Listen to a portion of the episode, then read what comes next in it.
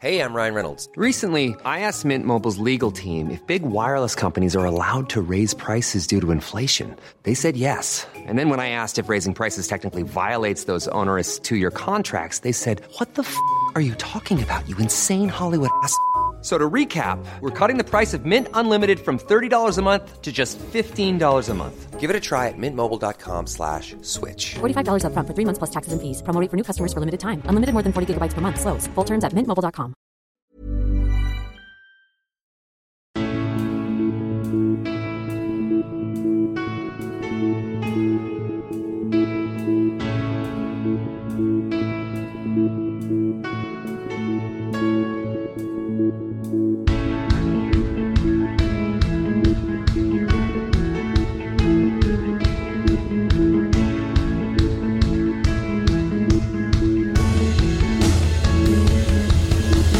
Bienvenidos a Alineación Indebida. Bienvenidos a la gala de premios indebidos 2022-2023. Hoy repasamos y galardonamos a lo mejor y también a lo peor de la temporada que acaba de terminar en la Premier League. Hemos tenido de todo, épicas remontadas, buenos goles, entrenadores que han llevado a sus equipos más allá de lo que podían imaginar y otros que los han descendido hasta debajo de los infiernos. Ha habido grandes momentos de emoción y excitación, jugadores que han firmado temporadas para el recuerdo, otros temporadas que desearán olvidar, rezar para que todo fuese un mal sueño, aunque para pesadilla la del Chelsea, una de esas grandes historias de la temporada, entrelazada con otra muy buena como la del Brighton. Todo eso y mucho más hoy en los premios indebidos 2022-2023 de alineación indebida. Y para efectuar la entrega de premios, hoy nos acompaña un excelente jurado, empezando por un experto de los juicios, como es el exjugador del Atlético de Madrid, excompañero de Coque y de Morata, es Rafa Pastrana. ¿Cómo estás, Rafa? ¿Qué tal, Ander? ¿Qué tal, chavales? Pues nada, aquí con el smoking y con mis mejores galas puestas para, para proceder a esta tan esperada y ansiada entrega de velada de la entrega de premios. Así que nada, que que vayan cogiendo los canapés y las copitas de champán, que vamos a echar un rato agradable. Efectivamente, efectivamente. También en compañía hoy, por segundo año consecutivo, en la gala de premios, Javier Ferrus. ¿Cómo estás, Javi? Muy bien, estoy bastante bien, con ganas de repetir y, he venido un poquito más informal, con traje, pero también con deportivas. Un toque de elegancia y un toque de, de día normal para intentar rebajar la euforia por los premios, pero pero muy contento y con ganas de meter algún palo que otro. Me gusta, me gusta. Lo de eh, traje y deportivas, no sé. ¿eh? O sea, yo es una de esas cosas que veo muy a menudo y es como.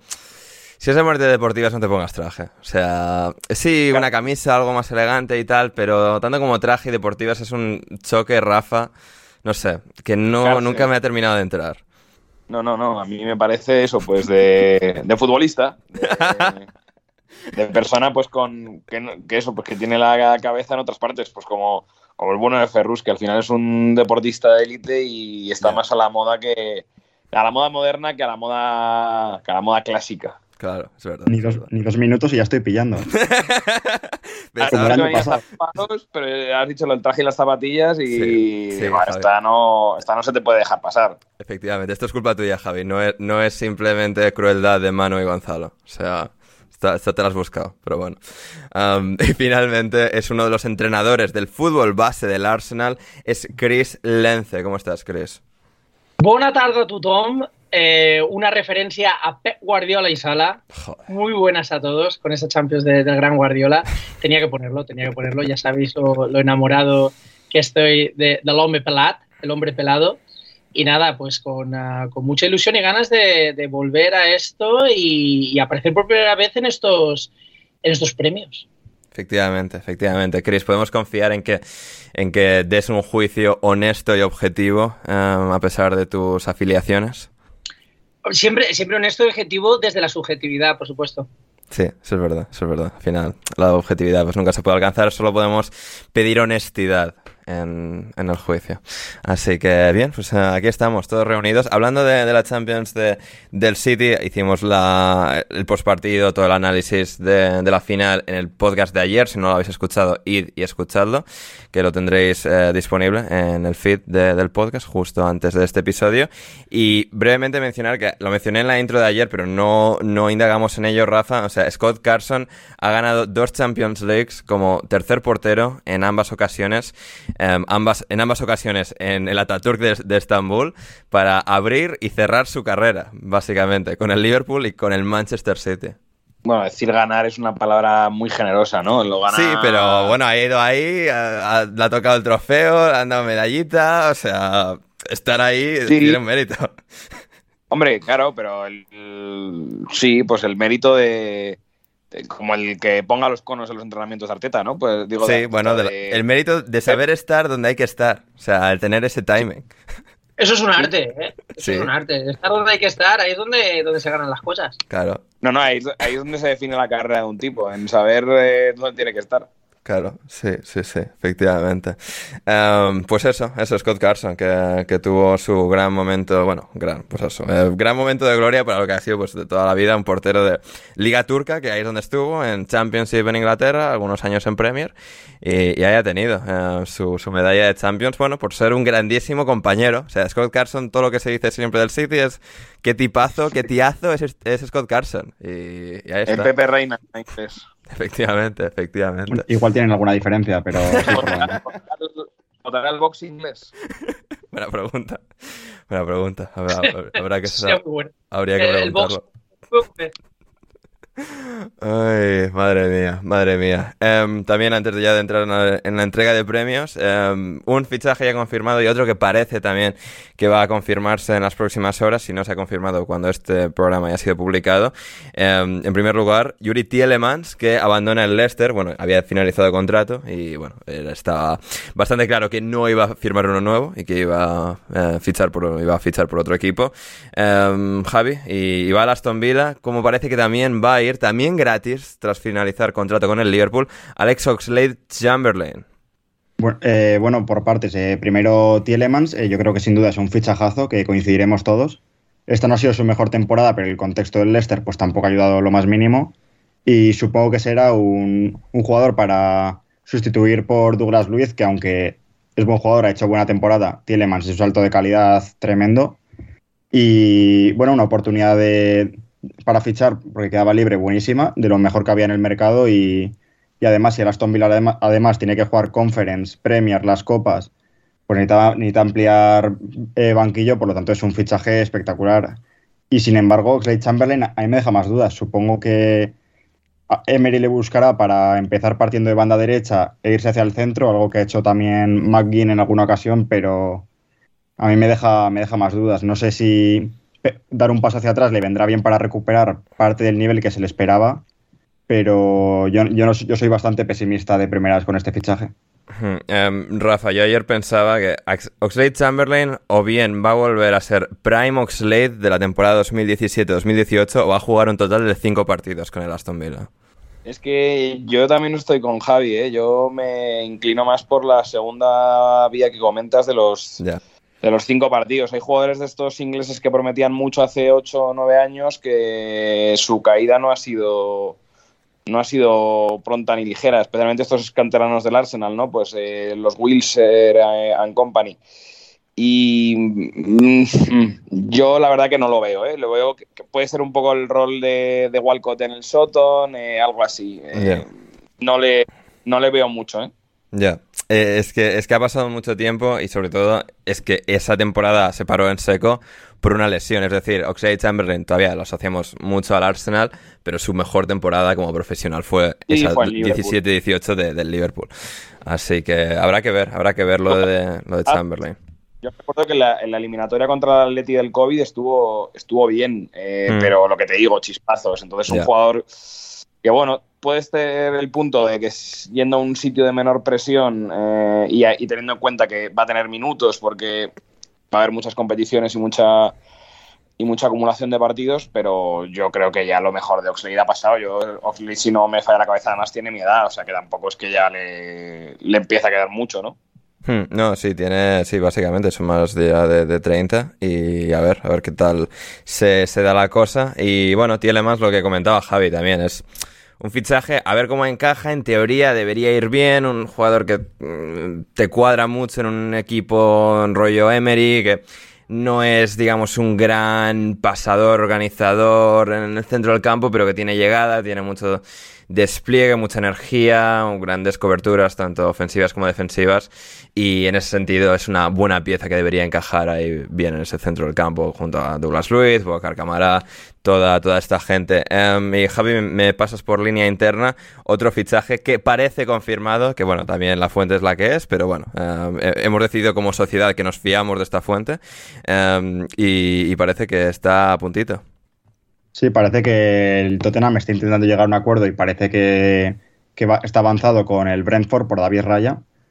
A mí no sé si David Raya se me queda algo corto para las aspiraciones que debe tener el Tottenham, que es aspirar a puestos Champions, aunque esta última temporada pues ha quedado fuera de toda competición europea.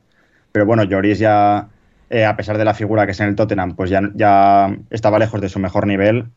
Y, David Raya, yo creo que el nivel que ha mostrado en el Brentford en estas últimas temporadas es superior al más reciente de Lloris, por lo tanto, sí que podría ser un salto de calidad, pero no sé si el Tottenham debería o podría aspirar a un portero de todavía más nivel.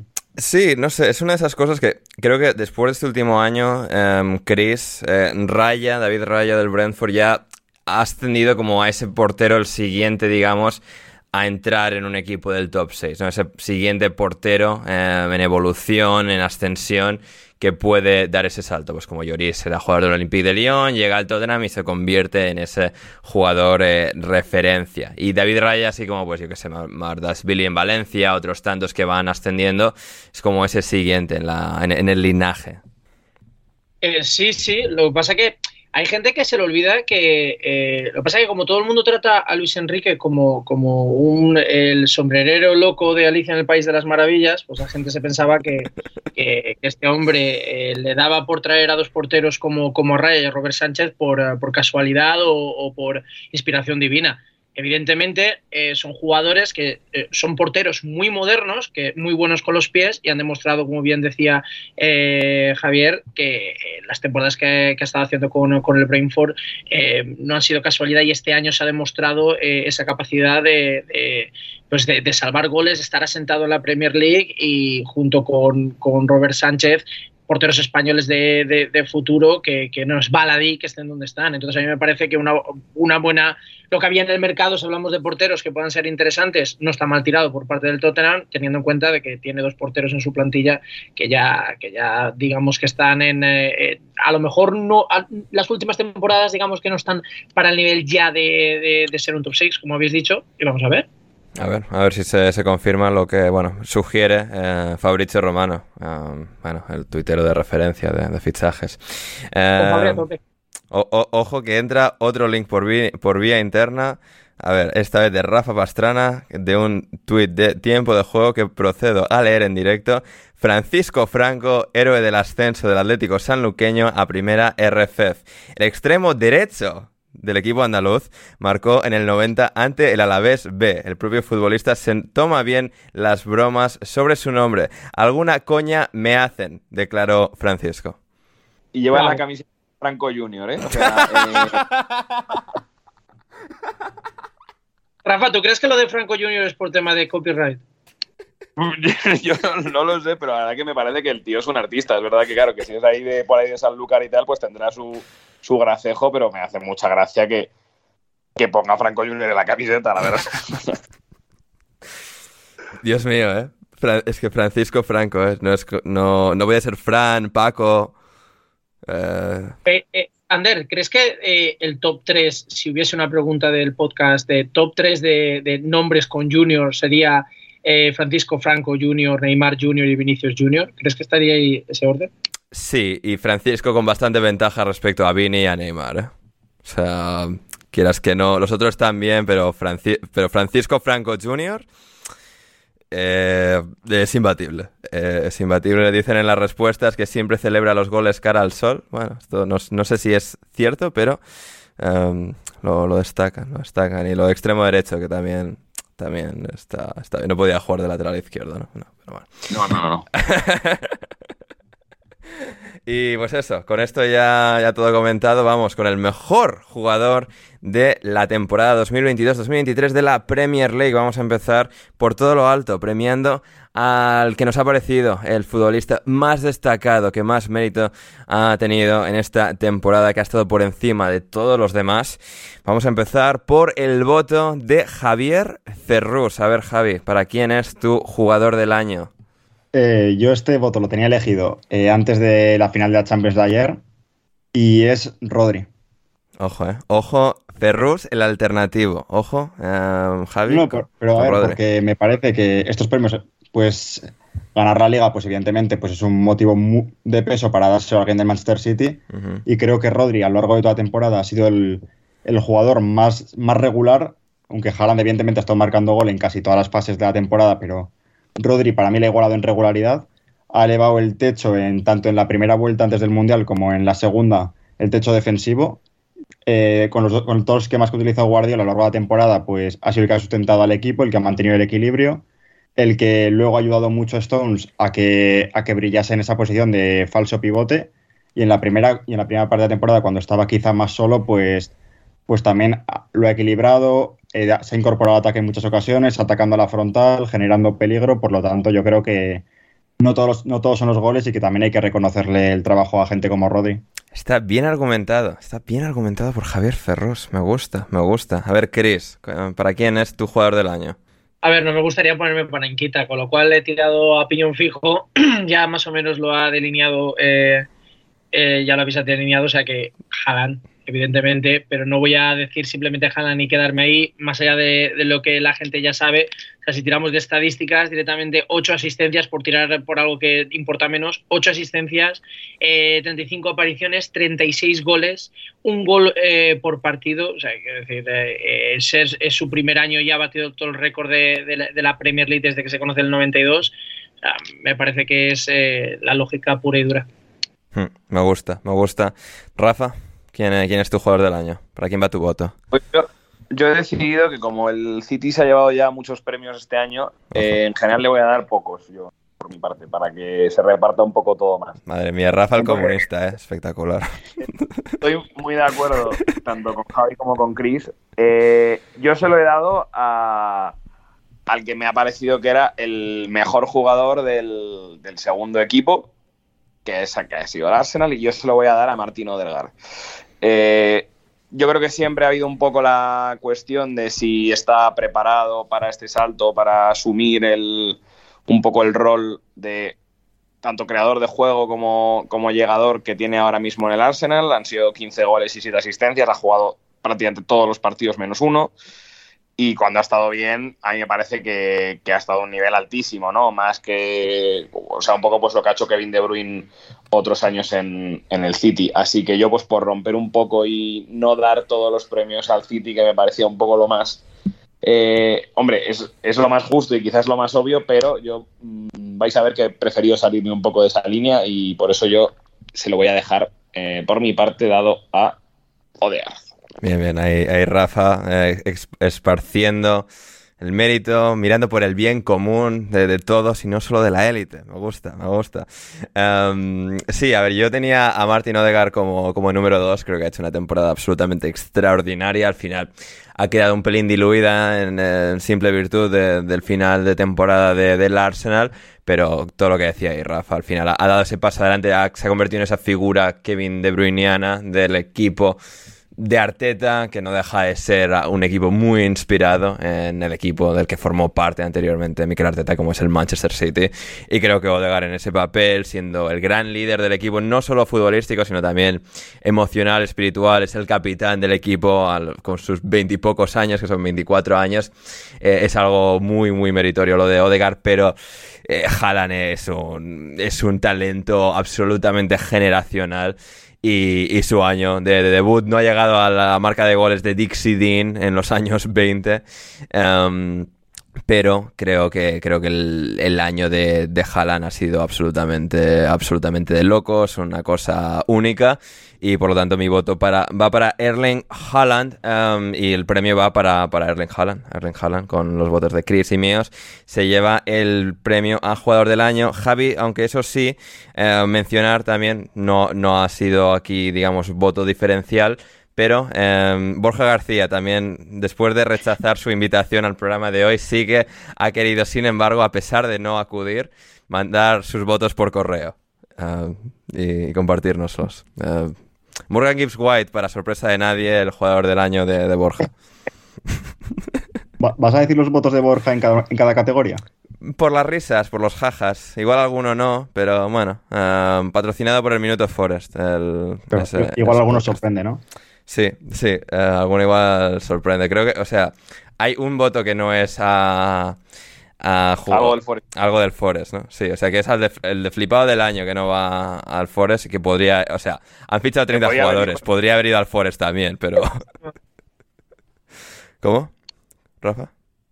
Sí, sí, que podía, que el flipado del año bien podía haber sido el director deportivo el propio Marinakis, o sea que. Correcto. Sí, sí, sí. Y nada, ese también que no hemos comentado al inicio, eh, patreon.com barra alineación indebida y suscribíos a cualquiera de los niveles para apoyar al proyecto eh, económicamente y que podamos seguir haciendo programas como el de ayer de la Champions, como el de hoy de los premios, para que pueda esto crecer y seguir avanzando. Necesitamos vuestro apoyo, vuestra ayuda en patreon.com barra alineación indebida. Vais ahí, os suscribís a cualquiera de los niveles, como, como digo, y vuestra, vuestro gesto será enormemente apre- apreciado por todos nosotros. Así que eso. um, y eso, suscribíos donde sea que estéis escuchando, Spotify, iVoox, Apple, Google Podcast, eh, Podbay, eh, Podcast Addict, donde sea que, estéis. Eh, suscribíos y no os perderéis ninguna de nuestras publicaciones. Um, y eso, sí, eh, continuamos. Eso, tenemos... Hemos empezado por el mejor jugador, vamos a tener, en principio vamos a intentar llegar a todos, igual nos fumamos alguna, eh, porque bueno, por el tiempo, pero mejor, mejor jugador, peor jugador, mejor entrenador, peor entrenador, jugador revelación, flipado del año, momento del año, historia del año, mejor fichaje, peor fichaje, partido del año y gol del año. Así que esos son los premios que nos quedan por delante. Hemos empezado con el mejor jugador, vamos ahora con el peor jugador. Un premio, a ver, muy, muy nuestro, muy distintivo. No se suele ser tan sinvergüenza de, de estar aquí premiando a los peores jugadores, de estar señalándoles de manera tan explícita. Pero eh, somos alineación indebida y es lo que, lo que somos, va en nuestra identidad y, y tenemos que premiar al peor jugador del año. De nuevo, Javi, empezamos por ti. ¿Quién ha sido tu, tu peor jugador del año? Esta es una decisión difícil porque cuando lo, lo eliges no sabes si tomar el camino de jugador meme de equipo grande o jugador de excepción de equipo pequeño. Yo he optado eh, por la segunda. eh, Miroslav Orsic, que ha llegado y que ha jugado seis minutos de Premier. O sea, Claro, pues que esto como va de jugadores, claro. he optado por Patrick Bamford. Ojo, ojo. un jugador que hace dos temporadas dio un rendimiento sensacional en Premier, creo que fueron 17 goles, y la temporada pasada se la perdió casi entera por lesiones, por lo tanto esta era su, su regreso en temporada completa. Ha sido el delantero centro titular del Leeds, que ha descendido a Championship. Ha anotado un total de cuatro goles, que de esos cuatro goles solo le han dado al Leeds un punto en un empate contra el Brighton. Y para colmo, en la penúltima jornada falló un penalti contra el Newcastle en un partido que acabó empate y esos dos puntos podrían haber sido oro. El Leeds ha tenido una. ha sido desastroso en defensa, pero también ha tenido falta de gol. Un, un gol que le correspondía a Bamford y además pues, ha fallado en muchas ocasiones claras. No se ha terminado de recuperar de la lesión y volver al nivel que se le esperaba. Por lo tanto, pues al ser. Al, el Leeds, al depender tanto de él y no haber dado un rendimiento acorde, pues esta ha sido mi elección. Me gusta, me gusta. O sea, no me gusta, o sea, detesto el voto, pero está bien razonado. Está bien razonado por parte de Javier. Así que, eh, bueno, ahí está el voto para, para Patrick Bamford. Em, Chris, tu peor jugador del año. A ver. Uh, eh, a ver, he tenido dudas. A ver, los tiros iban a ir por Chelsea. Eso ya lo tenía bastante clarísimo. la, la temporada que ha hecho el Chelsea. La cuestión era elegir si escoger un jugador que empezaba al principio de temporada o escoger a alguien que supuestamente vino en esta temporada para intentar encauzar la situación. Entonces mi duda estaba entre Joao Félix y Sterling. Entonces al final me he decidido por Raheem Sterling más que nada porque supuestamente se va del Manchester City para poder para poder, o sea, para ser titular, para tener un impacto superior en el equipo y no solo deja de ganar trofeos y termina en eh, mitad de tabla como equipo, sino que además si miramos sus, eh, sus cifras eh, goleadoras, que para eso se, se le ficha, partiendo esto es un poco sesgado, pero porque podría haber tirado más para atrás y las cifras serían mucho más bajas, pero por ver la consistencia desde la 2017-18 con 18 goles, 18-19, 17 goles, 19-20 con 20 goles, la 20-21 con 10 goles, que es más o menos bajito, la 21-22, que es su anterior campaña con el City, 26 goles, y el señorcito pues viene a, al Chelsea y solo mete 6. O sea, creo que creo que directamente eh, las expectativas que se tenía de ese jugador se han ido totalmente diluidas y creo que si no fuese por, por la situación de cambio de entrenadores eh, por parte de, de Graham Potter, pasar a Lampard, toda esa situación de Tuchel, tal, tal, si no fuese por todo eso, yo creo que el blanco ah, de, las críticas habría pasado por, por, Sterling, pero creo que ha sido camuflado también nuevos fichajes, que si viene Enzo Pérez después de haber ganado el Mundial, yo creo que todas las situaciones historias alrededor del Chelsea ha, ha camuflado la actuación de, de, Sterling, así que me voy a decantar por él. Mm, me gusta, me, me gusta, me gusta el voto. Eh, Rafa. Pues yo eh, tenía dos candidatos. Como yo hoy pensaba que iba a estar aquí Gonzalo, eh, pero bueno, ya lo, ya lo ha hecho Ferrus. No había dejado a nadie del Leeds para, para que lo, lo metieran ellos. Yo me he quedado tenido mucha duda entre, evidentemente, pues el corazón me, pedía meter a Joao Félix, como también hacía referencia a Chris, pero he dudado muchísimo entre Igeanacho y, y Lianco. Y yo creo que al final se lo voy a dar a Igeanacho. Yo creo que Igeanacho este año tenía que haber dado algo más. Ya hemos visto que Bardi estaba muy de retirada.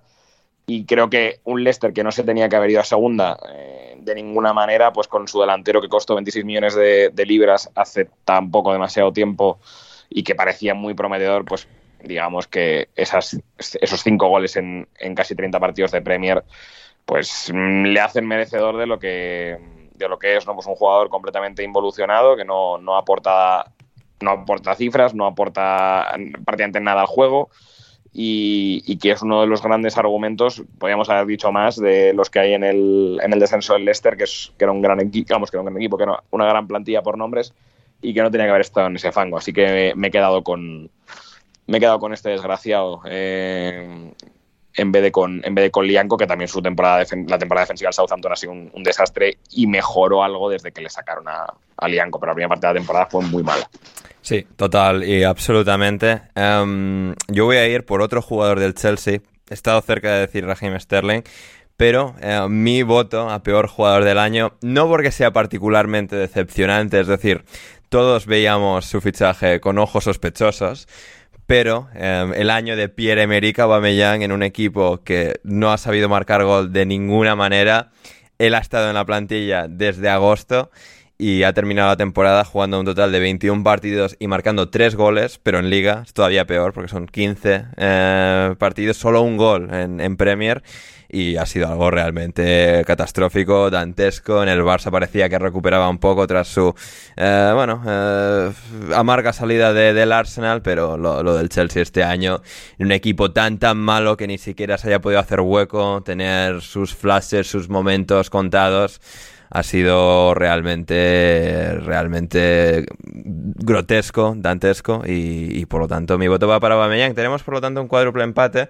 así que tenemos que hacer una segunda ronda. A ver, de entre los cuatro que hemos votado, que no vuelva a ser obviamente el mismo, eh, Javi, de los otros tres, ¿con quién te quedas? ¿Con quién te quedarías para peor jugador? Me quedo con Sterling porque lo había pensado poner yo también. Bien, eh, Rafa. De los otros sí, tres. también, también Sterling por, por coste, por minutos y por expectativas, por todo lo que decía, por todo lo que decía Chris. A ver, Chris, ¿tú no puedes votar a Sterling? ¿A cuál sería de los otros de los otros? Eh, por casualidad Sterling tiene un hermano. Seguramente lo tenga, pero ya solo por, por, por, defecto. A ver, pues si tuviese que decir algo en alguien, alguien, pues me iría por Igenacho, sí. Vale. Hmm. Igenacho está bien. Yo voy a sumarme a Rafa y, y Javi y, y decir Sterling y por lo tanto Sterling es nuestro peor jugador del año, jugador eh, indebido, peor jugador indebido Gonzalo del año. En Lanús. ¿Cómo? Gonzalo sonríe en Lanús. Efectivamente, efectivamente. Gonzalo no ha, podido, no ha, podido, estar con nosotros, pero celebra que, que a Sterling le, le, haya, le, hayamos dado este premio. ¿Chris? Y digo yo, si al final de toda esta lista eh, acertamos o acierto yo casi todo, esto es como el bingo, que me llevo algo, canto línea. Sí, Eh, al final. no, no, no, porque a ver, o sea, podría, esto se puede manipular en plan, Chris se va a llevar un premio, pues votamos a lo contrario de Chris y no es, o sea, Ay, claro. me haríais eso. claro, Cumpleaños. sí, sí, sí, somos gente sucia y rastrera, Chris, no, o sea, sí. Pero bueno, Um, y bueno, solo por mencionarlo, pues, Javi, eh, el voto de Borja ha ido para John Joe Selby. Buen- este sí es un buen voto, ¿eh? O sea, lo de Selby ha sido una- un absoluto horror. Pero, pero se podía llegar a esperar, también te digo. Sí, pero 6 millones y medio y en, en plan, o sea, ni siquiera de, bueno, sus buenos ratos, su buen pie y calidad para salvar al Forest del descenso, ha acabado apartado del Nottingham Forest. Y, y solo, y solo- y solo Claro. empezó en enero. Claro, a ver, los highlights de Selby en los últimos dos años igual es que le canten Voldemort desde la grada. Efectivamente, efectivamente. No, a ver qué pasa con Selby, porque eso, pa- pagaron dinero al Newcastle en, en invierno y ahora lo van a tener que mandar a algún lado. Eh, no sé, eh, Arabia igual está interesado, em, con el, Ali, el Al Ittihad, Javi. Canté Selby. Equipazo, ¿eh? Ojo, eh. Podría, podría estar bien. Eh, hace falta gente que, que rellene, que rellene la plantilla. No todo van a ser grandes estrellas del balompié.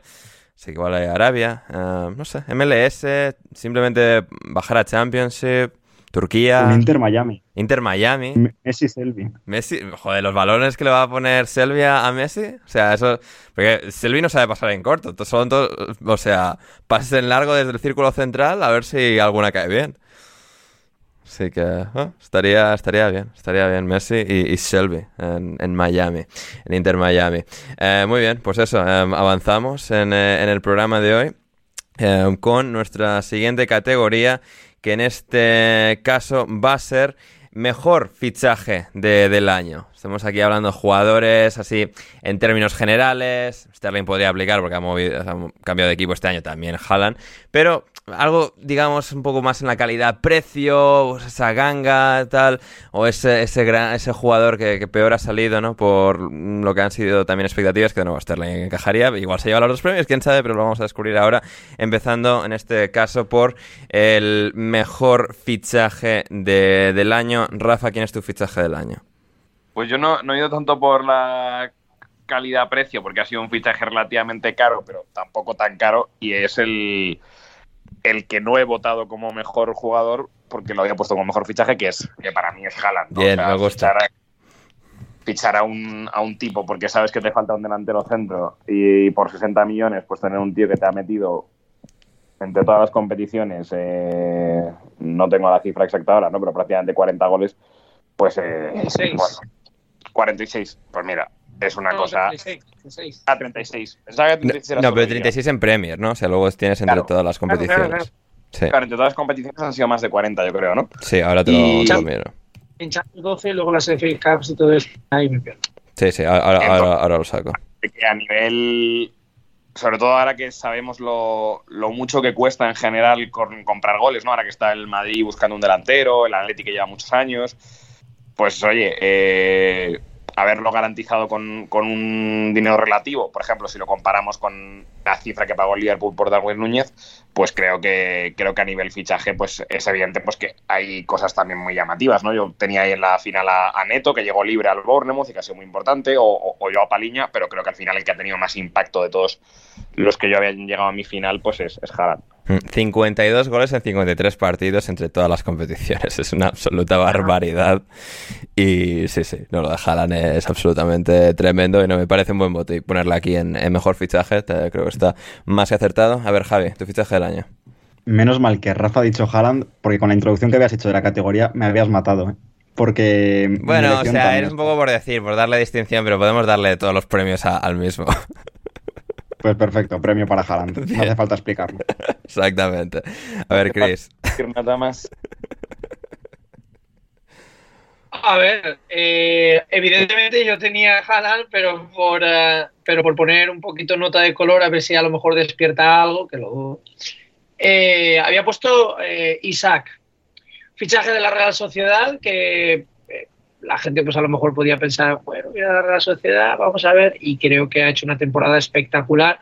sí que es verdad que eh, teniendo esa especie de, competitividad con, uh, con Callum Wilson y esa decisión por parte del entrenador de decir unos partidos lo juega uno, otro partido lo juega lo otro, no tantas veces juntos, ahí creo que ha deslucido un poco más eh, la capacidad de, Isaac, pero más que nada por el hecho de venir de la Real Sociedad, que es un buen equipo, pero imagino que los que siguen la Premier League, pues la Real Sociedad, pues evidentemente al ser eh, esto de hispanohablantes, pues claro que lo conocen, pero bueno, no, uno no pensaría que se adaptaría tan bien y con jugadas de calidad y, y bastantes goles. Entonces, mi voto, en el caso de que hubiese empate, que no lo hay, para Haaland, pero pongo ahí Isaac por si acaso remueve la cosa un poco. Hmm.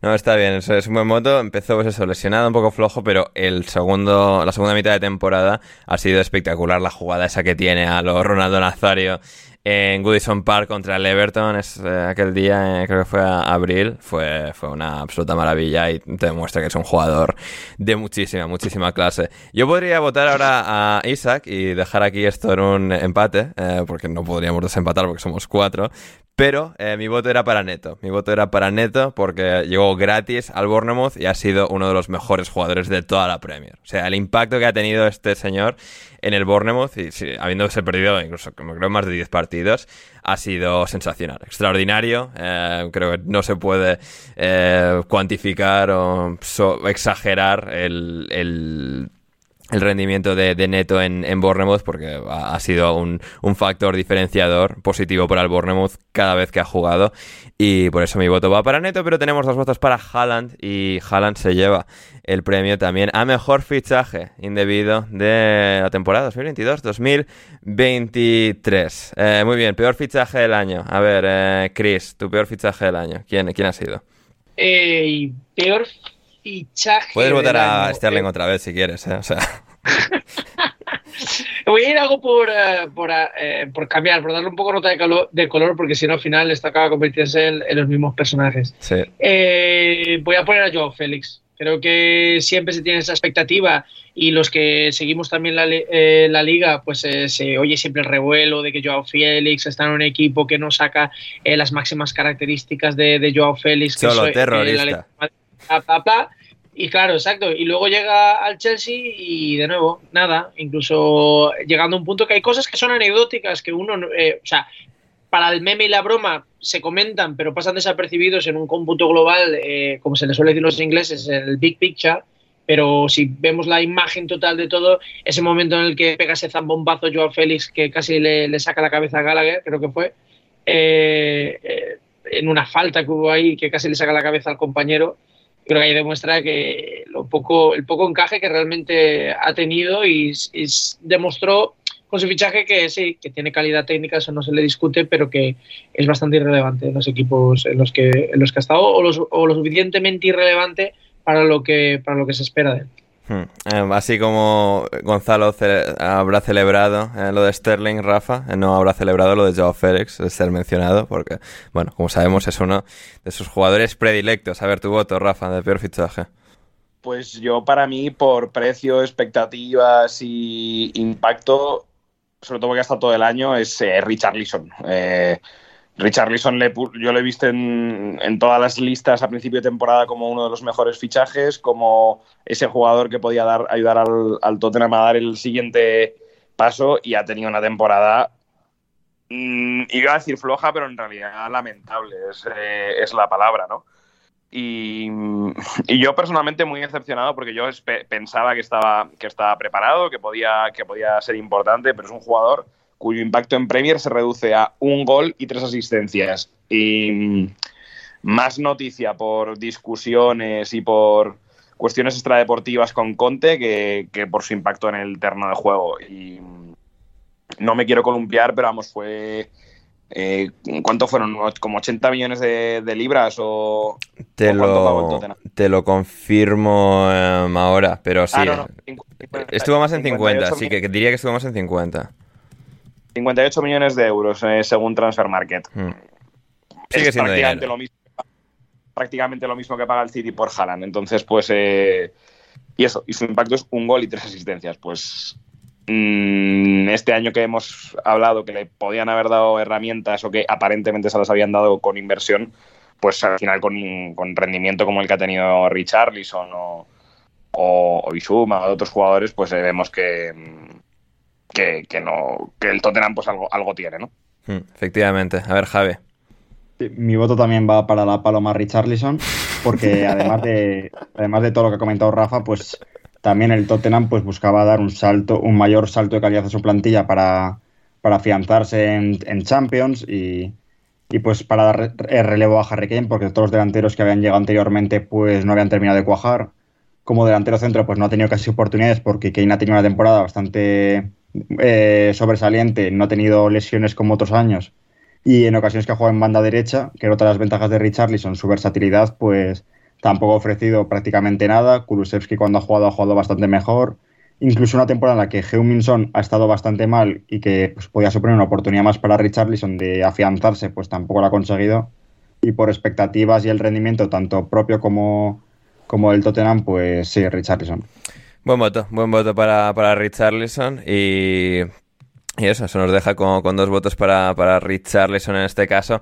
Podría yo empatar eh, diciendo Joe Félix también, pero no, mi voto es para otro jugador del Chelsea. Y mira que ha habido opciones por ahí, ¿eh? Artur Melo, que por mucho que no esperábamos nada, o sea, si una cosa lamentable a la enésima potencia. Hemos tenido a, bueno, a casi los del Chelsea, Selby mismamente, Calvin Phillips, que no nos acordamos, pero, o ha sido, o sea, un recuerdo olvidado en el City, está ahí, ha ganado la Champions, ha ganado todo, pero como miembro del banquillo de- del City ni siquiera salía en, en los días que, bueno, que al City no, no le importaba. Wesley Fofana del Chelsea podría ser uno, pero me voy a quedar finalmente con Mark Cucurella. Había dudas, sobre todo por la gente que no lo había visto en Brighton. Eh, Gonzalo, yo, eh, gente así de, bueno, panenquita de la Premier, así con, que, que sabemos de, de fútbol, igual no sabemos tanto porque teníamos esperanza de que Cucurella se asentase en el Chelsea, jugase bien, ha sido un absoluto horror. Eh, costó, bueno, según Transfermarkt, eh, 65 millones de, de euros y ha tenido una temporada en la que ha acabado sentado muchas semanas por hasta Luis Hall. O sea, Graham Potter ponía a Luis Hall, un canterano del Chelsea, antes que a Cucurella de titular en el Chelsea. Que ni siquiera es lateral- ¿Cómo? que además ni siquiera es lateral izquierdo. Exactamente, ni siquiera Luis Hall lateral izquierdo. Así que sí, el año de Cucurella ha sido absolutamente terrible. Ha jugado bastante, es cierto, entre todas las competiciones, 33 partidos, pero un rendimiento paupérrimo. Paupérrimo de, de Marc Cucurella, pero el premio a peor fichaje del año en este caso va para Richarlison, con los votos de Javi y de Rafa. Como, como peor fichaje del año, sí. La verdad es que la Paloma no ha tenido, no ha tenido su, su temporada más extraordinaria. Um, sobre todo la celebración de la Paloma, no ya en el Mundial, Javi, con, con Tite y tal, sino el día que empatan en, en Liverpool y un minuto después pierden el partido. Sí, que además la celebración de la Paloma en, en Premier League, pues por lo que sea, solo por lo que sea, mucho no le hemos podido ver. Efectivamente, efectivamente, efectivamente. Pues eso, Richarlison, eh, nuestro peor fichaje de- del año. Y ahora, y ahora pasamos con los entrenadores. Mejor y peor entrenador del año. Vamos a empezar por el peor entrenador. Rafa, ¿quién ha sido tu peor entrenador del año? Bueno, yo creo que aquí eh, no sé si discutiremos mucho. Hay opciones, para ¿eh? mí, eh, Hay opciones, pero para mí hay uno que es eh, excepcional en sus dos etapas como entrenador este año, que es eh, Don Frank Lampard. Sí, O sea, sí, la, sí. Correcto. la temporada de Frank Lampard es primero. Es que no sé ni cómo. Es que mm, no soy capaz de comprender eh, toda la segunda parte con el Chelsea, eh, el haber ganado dos, pa- eh, dos partidos, eh, no tener ningún tipo de idea nueva, no ser capaz de dar vuelta a la situación. De... Entonces, bueno, pues yo sé que también pues, habrá gente que le querrá dar palos a Gerrard, pero yo creo que dentro de que también ha estado muy Joder, mal en el. tengo seis nombres apuntados y no había apuntado a Gerrard, ¿eh? O sea... Ah, pero para mí lo de, Sí, sí. lo de Lampard ha sido. Porque es que es eso, es que ha empeorado, ha empeorado un equipo que ya venía mal. Entonces, eh, el, y sobre todo la sensación de no saber qué querían hacer, o sea, qué significaba el, el nombramiento de Lampard, creo que es lo, lo peor para el proyecto del Chelsea, que ha dado por perdida la temporada desde, desde, desde enero, desde febrero básicamente, para no pelear ni siquiera pues el entrar en conferencia en UEFA, ¿no? O sea que para mí el bono de Lampard eh, se va al pozo. Sí, ese despido de Graham Potter con seguramente el razonamiento de a peor no podemos ir. Y aquí llega Frank Lampard para demostrar que sí se puede llegar más bajo. Y ya ha estado Frank Lampard. ¿Cómo? Es que, Andrés, si miras, si miras eh, las cifras son espectaculares. Sí, o, sea, sí, sí. O sea, Everton, 44 part eh, partidos, 12 victorias, 8 derrotas, o sea, perdón, empates, 24 derrotas, un 27,3% de victorias. Sí, eso en Luego su, en su año, o sea, año natural completo casi en, en Everton, que fue el 2022, aunando dos temporadas y luego despido, y al Chelsea y peor todavía. Y luego el Chelsea es 11 partidos, una victoria, Una. dos empates, 8 derrotas, 9,1% de, de, de, de victoria. Espectacular. Sí, sí, sí. Um, a ver, entonces, tú y yo, Chris, ¿tu voto para Frank Lampard también? Eh, no, a Pep Guardiola. No, es broma. o sea, cae, cae, de cajón. Cae de cajón. Sí, sí, sí. sí. Sí. Um, Javi. Eh, primera categoría en la que tres personas votamos al mismo. Cuatro, Javi, cuatro. Frank Lampard es nuestro peor entrenador del año. Eh, estaba ahí con Scott Parker, yo personalmente, porque pues Scott Parker desde el primer día de empezar la temporada, que vaya equipo de mierda, que no hemos fichado nada, que es que no me dejan trabajar bien. Le despiden después de perder 9-0 en Liverpool, un equipo que parecía condenado, arruinado a, a descender, y ha acabado salvándose con una grandísima temporada, con limitaciones de plantilla, pero sacándole todo eh, el partido posible, su sucesor, Gary O'Neill.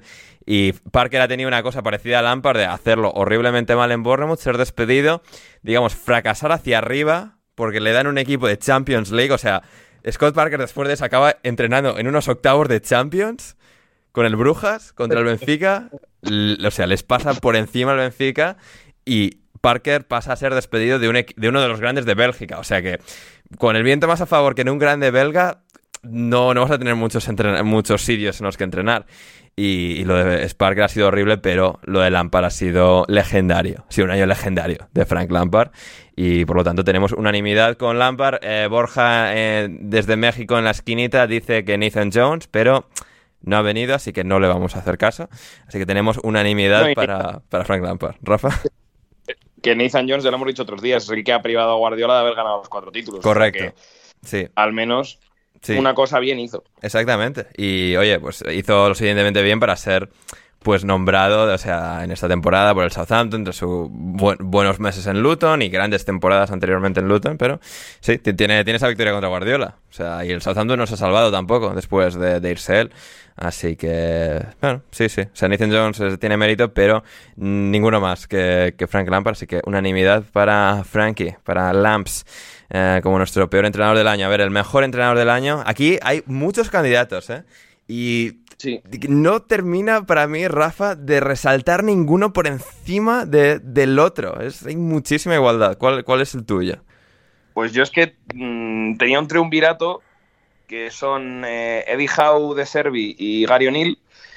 Y me voy a quedar yo creo, con Eddie Howe por, eh, por el punto que hemos comentado otros días de lo pronto que ha puesto este equipo a, a, pelear por Champions. Es verdad que en un año en el que eso se cae el Liverpool, se cae el Chelsea, se cae el Tottenham, pero que ha sido capaz de tener al equipo mm, tercero, cuarto prácticamente todo el año y, y, entonces creo que tiene mucho mérito, porque también hemos hablado otros días que es verdad que ha habido fichajes, ha habido inversión, pero no ha habido la locura de, de, eso, de esos primeros años del City de, de, dejarse 300 o 400 millones de euros en una única ventana de fichajes, ¿no? Entonces eh, creo que el trabajo de Howe desde, desde Navidad del año pasado es muy bueno y, y aunque yo creo que Gary O'Neill tiene muchísimo mérito con, con la mediocre plantilla que tenía de haber salvado al equipo holgadamente, o de Cervi, que ha mejorado lo que hacía Potter, creo que para mí el, de, el mejor de, de todos ha sido, ha sido Howe. Hmm. Eh, es un buen voto, es un buen voto aquí. Es que es difícil votar mal en, en esta categoría, pero igual Javi nos sorprende. A ver, eh, Javi. Eh, mi, coincido en que era muy difícil. Mi voto es a Marco Silva. Hay que tener en cuenta que era un, recién ascendido al que todo el mundo de las quinielas ponían en descenso. Además de que porque tampoco hicieron unos fichajes que le en el techo una locura, más allá de Paliña. Ya sabemos cómo es el Fulham cuando asciende a Premier, pero esta vez inesperadamente ha hecho una muy buena temporada. Ha estado lejos del descenso a lo largo de todo el año incluso ha acabado a prácticamente la misma distancia de puestos de Champions que el descenso y solo a nueve, a nueve, a nueve puntos de, de, puestos europeos y con una plantilla que tampoco era nada del otro mundo. Pues no, o sea, Paliña y el siguiente gran fichaje, pues un William que pensábamos que estaba acabadísimo, Andreas Pereira que ya ni le esperábamos ni nada. Y ahí está. Pues ha conseguido, ha conseguido recuperar a jugadores que parecían fichaje muy fulam de otros años. Hmm. Además, a otros como Harrison Reed eh, o Tim Rim les ha, les ha convertido en jugadores súper válidos para, para Premier. Y además, pues Paliña, pues que, son, que fue un fichajazo, ha encajado desde el primer momento. Marco Silva ha ayudado a ello y, en, y han practicado un fútbol un fútbol bastante bueno, tanto propositivo cuando, cuando podían serlo, como han sabido encerrarse en partidos que lo tenían más complicados y esa gestión del equipo la ha llevado a, hacer una muy buena temporada. Hmm, total, totalmente, muy, muy bien explicado. Em, a ver, Chris, como el mayor experto en materia de entrenadores, ¿para quién es el tuyo? Tu voto. A ver, eh, mi voto va para De Servi. Estaba entre un año y medio de Servi, pero por De Servi más que nada porque eh, su forma de, salir eh, con el balón jugado lo, hace más interesante, al menos eh, esa especie de, la última línea de delanteros bien, eh, bien estirados, eh, amplios y largos para crear ese espacio entre medias y con los dos pivotes defensivos para, para, recibir y poder darse la vuelta y salir o combinar en triángulos para poder salir, me parece bastante, aunque no es nada nuevo dentro del mundo del fútbol, sí que es verdad que trae un aire fresco a, las salidas de balón y por esa parte me, me inclino desde el panenquismo hacia esa hacia, hacia ese entrenador. Y sobre todo, sí que es verdad que jugadores que, que, a lo mejor no estaban tan en órbita, después de ganar el Mundial McAllister la gente se fija más, eh, Mitoma y Enciso, muy buenos aciertos, pues eso ha realzado un poco más eh, la figura de De Servi para ver cómo se mueve. Y entre Emery y De Servi, por lo único que me he decantado es por la posición en, la, en la, clasificación, más que nada, aunque Emery viniese mucho más tarde. Hmm. Sí, sí, sí, es que, es que, no, es que no hay voto malo en esta categoría y el mío es para Gary O'Neill en, eh, en, el Bournemouth. Eh, de nuevo, creo que el mérito de este equipo, de un equipo que tiene buenos jugadores, pero comparado con todo el resto de la Premier, si hubiesen quedado últimos como ha hecho el Southampton, no hubiese sorprendido, porque pues el nivel de competición, el nivel de, de plantillas que hay es alto y por lo tanto creo que lo que ha hecho Gary O'Neill teniendo pues que improvisar sobre la marcha un poco igual que Emery de Servi llegando con la temporada empezada teniendo que digamos hacer muchas cosas muy muy rápido y creo que Gary O'Neill cambiando esa dinámica de un equipo que habían caído nueve en Anfield justo antes de, llegar él, creo, creo que tiene un mérito absolutamente superlativo y mi voto es para Gary O'Neill, así que tenemos que hacer una segunda ronda de votos, a ver si desempatamos esto o no. ¿Quién, sabe? A ver, Rafa, tu, tu primera alternativa, tu segundo voto, ¿para quién iría? De los que habéis dicho, yo tenía en mi lista Gary O'Neill, o sea que voy a ir por Gary O'Neill. Bien, Gary O'Neill, en este caso con ya dos votos. Javi. También por Gary O'Neill. También por Gary O'Neill. Chris un poco igual por donde vaya, ¿no? bueno, podemos todavía empatarlo con Marco Silva o con, o con Eddie Howe. Pues, pues me voy a ir por Marco Silva. Marco Silva. No por, no, no, por, no por, tocar las narices, sino sí, porque sí. No, no. Eddie Howe básicamente eh, es un equipo con mucho dinero. Sí. Y, uh, y luego sí. Carmil bien, pero tampoco me entusiasma. Sí. Ander salva el fútbol. Voto y este va a ser compartido para Marco Silva. Bien.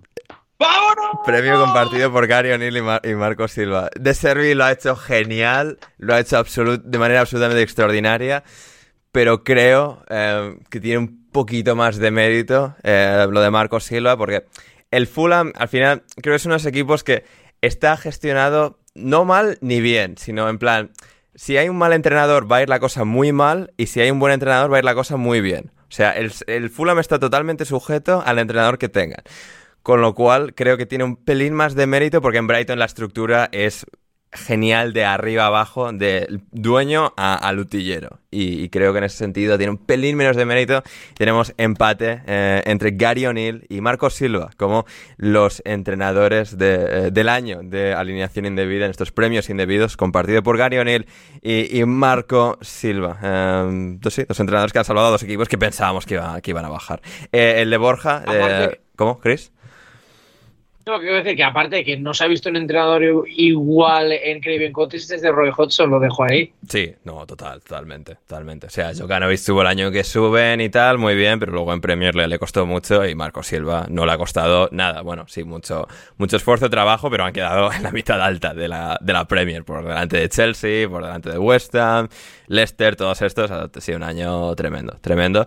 Así que premio compartido para, para O'Neill y Silva, Javi, el voto de, de Borja, para Steve Cooper, que bueno, pues testimonial, ¿eh? ¿Eh? Bien. O sea, buen año también, de nuevo no sería mal, no- o sea, de- diría que de todos los votos de Borja seguramente sea el mejor, eh, porque, digamos, eh, hacer que un equipo funcione con 30 fichajes tiene mérito, pero eh, sí, yo creo que, no sé, al final por mm, quizás un pelín menos de brillantez y que al final muchos de estos fichajes son en plan Keylor Navas que tiene tres Champions ganadas, pues hombre, creo que tiene ese pelín menos de mérito. ¿Coincides?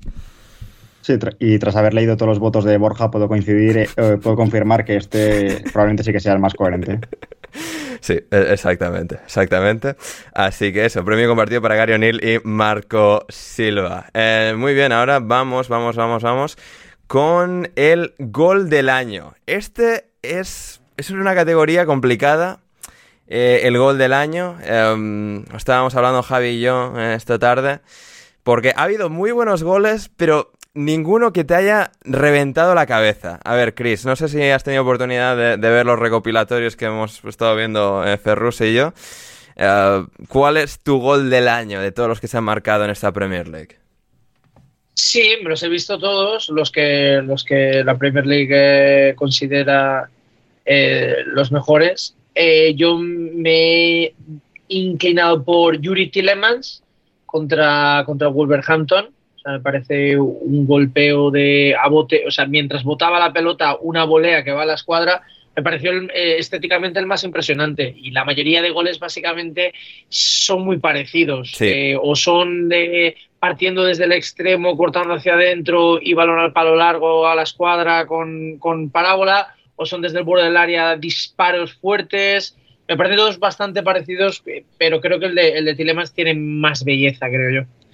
Sí, me- sí, es que Tielemans es uno de ellos. Y lo, bueno, de- lo gracioso de Tielemans, hemos em- empezado el programa hablando por su, su buen fichaje por, parte de Aston Villa, es que tiene dos candidatos, eh, Yuri Tielemans, eh, que es de los pocos jugadores con dos eh, claros candidatos a, a gol del año. Em, a ver, eh, Rafa, tu, tu gol del año.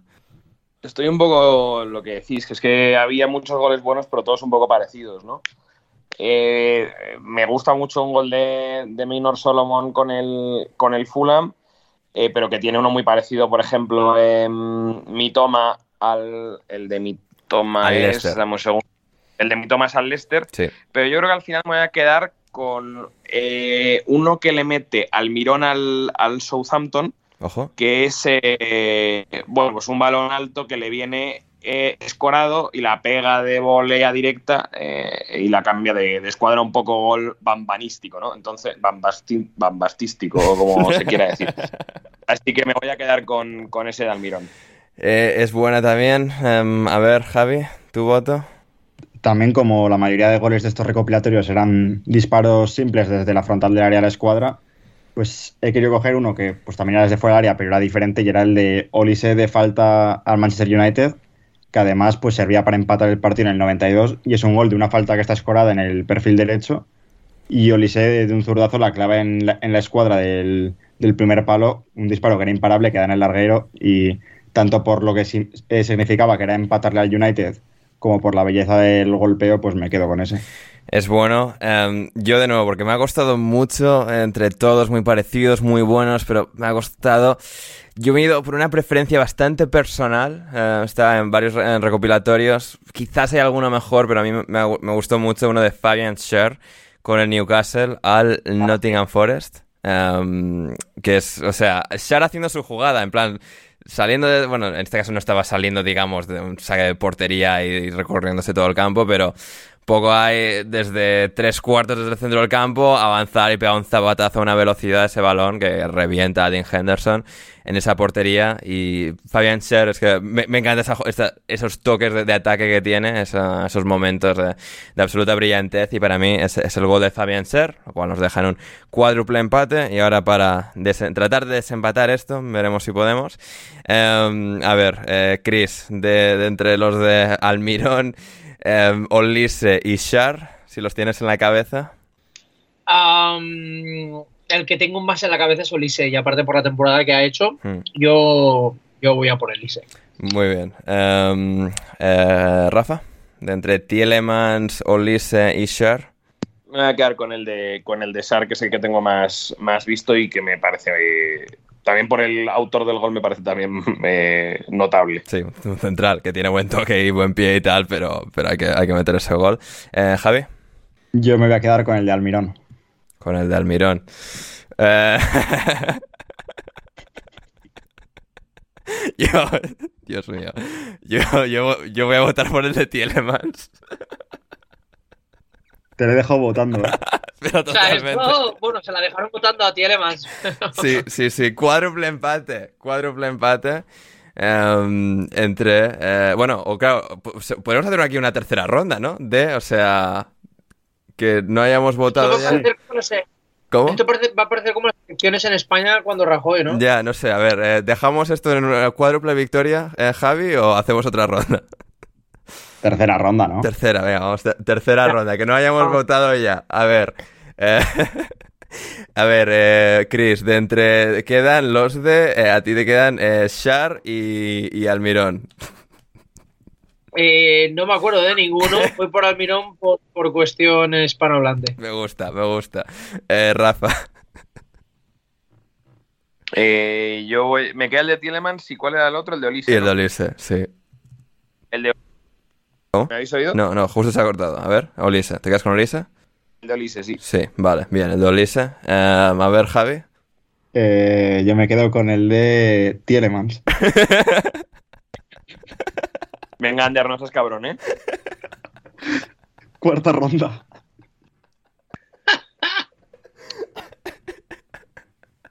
Las matemáticas no es lo nuestro, yo creo que esto va a dando vueltas, ¿eh? Una, una, cosa, si hay cuarta ronda, matemáticamente tendría que quedar empate, ¿no? Sí. sí. A no ser que yo desempate ahora, o sea, votando, o sea, que por Olise en vez de por al. No. Joder, es complicado esto. ¿eh? ¿A ti que te ¿A ti que te queda? No has votado de? Yo, o sea, yo, yo he votado primero al mío Shar, luego a Tielemans y sería entre Olise y, ah, y, y Almirón. Ya desempata. ¿Cómo? Porque Chris ha votado claro. y yo he votado Olise. Al que, al que votes gana. Al, ah, al que voto gana de entre, claro, entre Almirón y, y Olise me voy a quedar con Almirón. Almirón. ¡Vamos! Almirón. Almirón. y Almirón se lleva eh, el premio a gol del año contra el Southampton.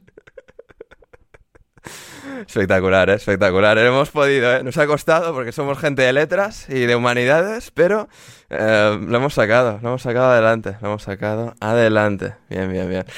somos gente de letras y entre los cinco lo hemos sacado. efectivamente, efectivamente.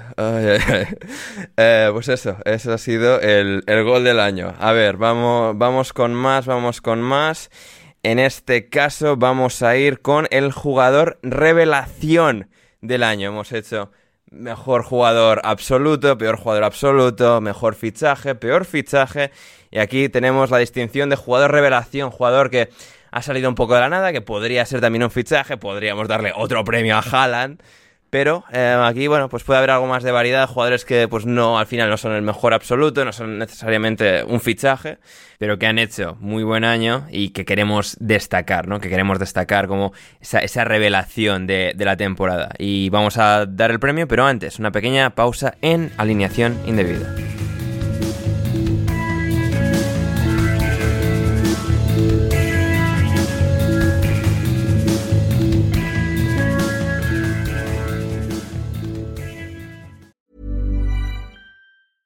I'm Ryan Reynolds. Recently, I asked Mint Mobile's legal team if big wireless companies are allowed to raise prices due to inflation. They said yes. And then when I asked if raising prices technically violates those onerous two year contracts, they said, What the f are you talking about, you insane Hollywood ass? F- So to recap, we're cutting the price of Mint Unlimited from $30 a month to just $15 a month. Give it a try at mintmobile.com slash switch. $45 upfront for three months plus taxes and fees. Promo for new customers for limited time. Unlimited more than 40 gigabytes per month. Slows. Full terms at mintmobile.com.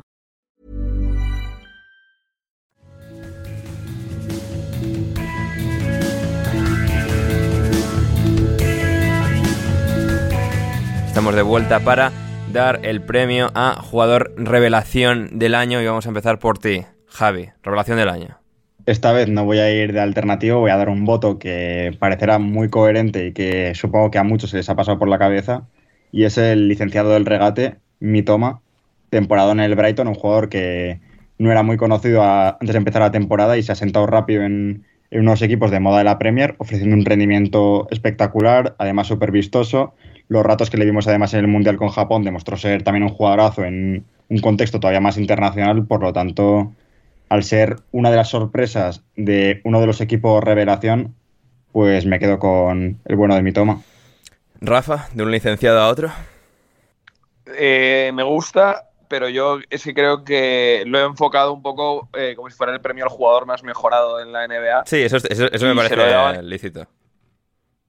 Se lo he dado a Tim Rim porque me ha parecido que un jugador que prácticamente no sabía cuál era su pie derecho y su pie izquierdo, eh, este año al lado de Issa Diop ha parecido un central, al menos durante buena parte de la temporada, ha parecido un central de muchas garantías, ¿no? Entonces, eh, cuando ya pensábamos que, que era algo anticompetitivo, incluso que ni siquiera podía ser el central titular, porque igual pues jugaban eh, con Adar Abioyo o, o vete tú a saber con quién, eh, pues se, se ha acabado, se ha acabado imponiendo y, y por eso me parece que tiene, que tiene cierto mérito. Así que yo se lo doy al, al norteamericano. Hmm, es, es buen voto el de Rim. Em, Chris, tu revelación, jugador más mejorado, ¿quién, quién sería? Eh, yo voy a tirar por Etze. Eh, Me ha gustado mucho cómo ha ido creciendo y más teniendo en cuenta de, de dónde proviene. O sea, el ascenso de, de este muchacho. eh, mo- sí, me, o sea, me gusta esa capacidad de, de, de de driblar contrarios en el centro del campo y llegar a esta portería con una forma muy grácil. Me voy a, me voy a decantar por este hombre. Hmm, Muy, muy, muy buena también. El el año de ese ha sido, ha sido fantástico, espectacular. Em, y, y sí, yo, a ver, yo, yo he estado dudando entre los dos votos de, de Javi y, y de Rafa hasta el último segundo. Y me voy a decantar por muy, muy poco por Kaoru Mitoma. Creo que el año de Rim, por todo lo que ha explicado Rafa, ha sido extraordinario, buenísimo con 34 años hacer la mejor temporada de toda tu carrera por el escenario en el que lo estás haciendo, al nivel al que lo estás haciendo y lo, lo ha hecho Tim Rim. Pero Kaoru Mitoma para mí ha sido una aparición tan superlativa, tan extraordinaria, tan sísmica, que para mí Mitoma tiene, tiene que estar. Tiene que estar. Ha sido un temporada en el sueño del jugador japonés, después de estar, bueno, ya ser del Brighton desde hace dos años, pero estar previamente cedido en el Union Saint-Gillois y creo que el, el año de Mitoma en Premier ha sido espectacular, eh, maravilloso. Y es eh, nuestro jugador revelación del año, Kaoru Mitoma en alineación indebida. Y con esto tenemos que ir ahora, ahora, ahora, ahora, nos vamos con el partido del año, ese partido que nos ha hecho vibrar, que nos ha hecho sentir eh, emociones, sensaciones. Rafa, ¿cuál ha sido tu partido del año de entre los cientos de partidos que nos ha dejado esta Premier League 2022-2023? Pues yo me voy a quedar con uno eh, un poco loco y que fue muy entretenido y que al final el punto no sirvió de nada para ninguno, pero que es el Arsenal 3, eh, Southampton 3, ¿no? Ese partido que, que ya el Arsenal parecía que perdía la liga, que iba perdiendo 1-3 en casa con el colista eh, y, bueno, pues de manera mm, de manera sensacional es capaz de dar, vamos, no darle vuelta del todo, pero de al menos empatar, eh, y especialmente con protagonistas inesperados, como podía ser el gol de, de Reis Nelson en, al final del partido. Y todavía tuvo otra, me acuerdo, Thomas, o sea que incluso pudo llegar a darle vuelta de verdad, pero fue un partido con, con mucha alternativa. El, el Soton, que parecía muerto, eh, salió en el campo del líder a, dar pelea porque ahí todavía tenía posibilidades matemáticas y ahí pues leímos las cositas a Rubén Selles. Así que me pareció un partido muy, muy completo y entretenido y aunque bueno, que al final no sirvió para que el Arsenal ganase la liga ni para que el Soton se salvase, me parece un partido con mucha vuelta y muy, muy entretenido. Y con muy buenos goles. Sí, totalmente. O sea, ese, ese momento de, de, de emoción, de, de tensión del Arsenal, de estar compitiendo contra pues, el concepto de, de pechear, de no sé qué, tal, y pues, da- tener ese, un poco esa desconexión, ese momento de descontrol. El, el Southampton aprovecha, marca goles. Y, luego pues acaba volviendo el Arsenal, pero no para ganar, solo para empatar. Fue, fue un partido eh, tremendo, tremendo ese, ese viernes noche. Y que bueno, fue uno de los partidos decisivos que al final dejó al Arsenal sin la, Premier League. Em, Javi, tu, tu eh, partido del año, partido del año. ¿Cuál, cuál ha sido para ti? Ha sido muy difícil la decisión porque ha habido un montón de partidazos esta temporada. Me quedo con uno que ya nos pilla lejos porque fue en la primera parte de la temporada. Fue el derby de Manchester, el City United en el Etihad, que el City ganó 6, 6 a 3. Fue el 2 de octubre y me quedo con él porque además de lo, de lo que supuso que era el City yéndose al descanso ganando eh, 4-0, si mal no recuerdo, un partido con hat-trick de Haaland, Sí, que, de que, Foden. gana el, que gana el United la segunda parte, sí, sí, sí. Sí, que porque marcó Martial un doblete en los minutos finales, pero además es que el United había, había empezado fatal la temporada y, el punto de inflexión fue el 4-0 contra el Brentford y a raíz de eso empezó a ganar partidos y llegó en buena dinámica este partido y de repente el partidazo que dio el City, el fútbol que practicó que fue de los mejores minutos del City esta temporada y de los peores del United, además siendo un derby entre dos equipos que, que han, quedado, que han quedado en puestos champions, pues, pues fue una locura. Hmm. Hat-trick de Haaland y hat-trick de Foden eh, en ese partido para, para los seis goles. Em, Chris, ¿cuál ha sido el partido que más te ha hecho a ti vibrar? Sí, aquí estoy coincidiendo con, con Rafa. Me voy a ir por el, eh, por el Arsenal Southampton. Ojo, o sea, Es de esos partidos en, en los que ya empieza, o sea, desde el minuto que 15, 16, 18 ya vas a la épica. Entonces, claro, no puedes pedir más que es en, en tu propio estadio, eh, intentando remontar el partido. O sea, me pareció, me pareció más lo que se estaba jugando. Estoy completamente de acuerdo con Rafa. Vamos a por, a por ese partido. Ojo, eh, ojo, el, el- el empleado del Arsenal votando por el- uno, uno de los partidos más eh, amargos de la temporada del Arsenal. Eh, me gusta, me gusta. Em, sí, yo, yo también lo he dudado muchísimo hasta los últimos instantes. Ha habido muy buenos candidatos. Mi preferencia, mi favorito, ha sido también uno del Arsenal y ha habido muchos del Arsenal. Por ejemplo, el del Southampton. También el día que sí que remontan y ganan al Bournemouth, un partido que empieza creo, 0-2 o 0-1, luego 1-2 y acaban ganando 3-2 con el gol aquel de, de Rhys Nelson.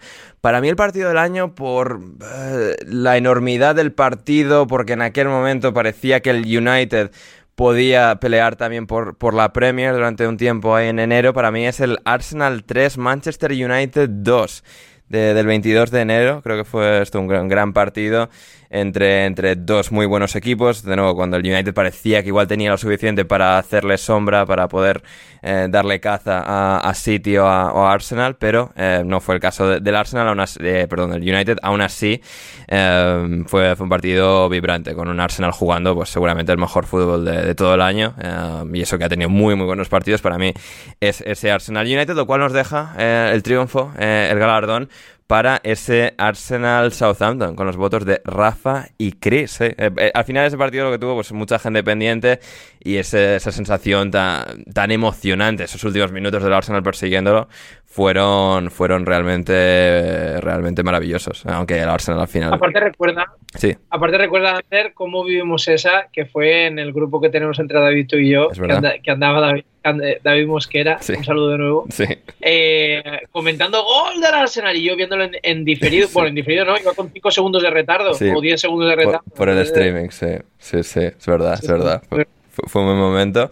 Y sí, algunos otros buenos partidos. Pues el Liverpool, Javi, estábamos hablando de si darle pues, una goleada, un partido así de, de ida y vuelta, de golpe tras golpe. O sea, aquí, se, por ejemplo, el 7-0 del Liverpool al United. O sea, todos los golpes se los llevó el United. O sea, además de los 6 del City y tal. Claro, de hecho era, una, era otra opción que, que, que había contemplado, pero aquí como en el, en el derby de Manchester, pues el United se animó un poco, Hmm. estaba entre esos dos, pero po- por, por no castigar tanto Sí. al, al United. Sí, y, y el United ha tenido muy tuvo muy buen partido en el partido de vuelta contra el City, que gana 2-1 y tal, que parecía que el City se tambaleaba, que Jala no encajaba, etcétera, y que el United sí que iba a estar a, la altura. Al final hemos visto que no lo ha estado, pero eh, fue una muy buena actuación ese día el United. Otras, esto menciona así, el Aston Villa, el día que le ganan al Newcastle, el partidazo del equipo de Emery, etcétera. Muy, muy buenos partidos que nos ha dejado esta Premier League 2022-2023. Um, y antes también de pasar con la siguiente categoría, Javi, se me ha, se me ha olvidado, una gran pena, mencionar la revelación de Borja, que era Danilo del Forest. Que, bueno, um, a ver, para ser otro voto exclusivo del Forest, este es de los más defendibles. Um, sí, sí, sí, sin duda. Sí, sí, sí. Porque ha tenido buen año, llegó en enero y a diferencia de Gustavo Escarpa con el monopatín y que hace cubos de Rubik en un minuto o en segundos, aunque luego se la cuelan con las, con las criptomonedas. Em, bueno, pues que Danilo sí que lo ha hecho bien. Lo, cual, eh, Rafa nos enseña, o sea, que, hay, hay diferentes tipos de inteligencia, ¿no? Que pueden actuar de manera simultánea, ¿no? Pueden, o sea, estafarte de manera lamentable con, con o sea, las criptomonedas, la, la, la criptomonetización y, y, luego pues, puedes hacer cubos de Rubik en segundos. Claro, efectivamente, son hemisferios distintos del cerebro. claro, claro, ahí está. Eso, eso es que una clave. Sí. De, de, partido que había dicho Borja, ¿había dicho el 4-3 al Southampton del Forest? Creo que no, claro, porque se me ha olvidado mandarle a Borja todas las categorías nuevas. O sea, Borja estaba votando con las categorías de hace dos años. Y luego ya ah, me he acordado y veces estará durmiendo. Uf, o sea, sería un poco más aquí el lío, pero si no me equivoco, no había. Em, Javi, voto de Borja, voy a asegurarme. Eh, no, a partido no, porque hace dos años no, no hacíamos eh, el voto a partido del año. Pero, pero bueno, y también, eh, bueno, esto no lo vamos a hacer porque, digamos, lo dejamos ya la última vez que estuvo Borja en, este, en esta cita. Vamos a, como premio patrocinado por el Minuto Forest, por podcast que deberíais ir a escuchar si os interesa la actualidad del Nottingham Forest, podcast presentado obviamente por Borja. El premio Minuto Forest al falso 9 del año, tradición milenaria del linaje de este podcast. Eh, Taiwa em, eh, Rafa, bueno, eh, bien, o sea... A ver, este premio que nunca lo hemos entendido y tal, pues eh, este va a Taiwa Bonilli. Claro, porque no es muy falso. O sea, no, por eso, es, en plan falso, pero claro, porque al final era una cosa de, un año se lo dábamos a un defensa que jugaba de delantero, o luego un centrocampista, luego pues un delantero malo, pero que juega de nueve, o sea, bueno, Borja dando, ya está, o sea, tengo a Bonilli, esto es como pues el premio a Ciudadano del Año, casi, o sea... Claro. Sí. y ahí está, Tengo a Bonilli se, se lleva el premio del Minuto Forest. Eh, muy bien, nos quedan tres categorías que son el flipado del año, el momento del año y la historia del año. Vamos a ir en este caso por la historia del año. Puede ser algo que haya, digamos, sido importante, no por, digamos, las mejores razones, puede haber sido algo malo, triste, em, condenable, eh, importante de mencionar, aunque no haya sido, digamos, algo divertido, positivo. Vamos a empezar por ti, Javi. Tu historia del año, tu storyline que más eh, ha significado eh, en tu percepción ¿Cuál, ¿Cuál ha sido? Yo me quedo con la confianza que ha mostrado la directiva del Forest en todo momento con Steve Cooper. Buena. Porque me, podía parecer normal que en los primeros partidos, después del ascenso, le diesen mucha confianza, porque además habían llegado un montón de fichajes, se tenían que adaptar, no era una situación fácil, aunque muchos considerasen que, bueno, le han fichado de todo, tiene que ganar todos los partidos, tiene que ganar un montón, en la Premier de dinero y no sé qué. Pero a medida que fue avanzando la temporada sí que tuvo alguna crisis en la que daba la sensación, y a mí me lo parecía, que el, que el equipo se le estaba cayendo, que no, no, conseguía reconducir la situación y que si seguía en el puesto mucho más, pues se le iba, se iba a ir el Forest a Championship y aún así eh, la directiva incluso sacando comunicados, dándole confianza a Steve, a Steve Cooper. Lo típico que sacas comunicado y a las dos semanas le despides igual.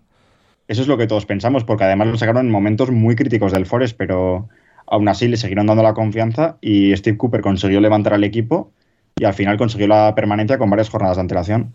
Sí, sí. sí es que además ha sido una temporada muy curiosa porque tuvo, pues empezó súper, súper mal. Bueno, empezó como bien el primer partido, creo que fue contra el West Ham. Es como, ostras, que el Forest lo puede hacer bien. Luego empezaron a perder un montón.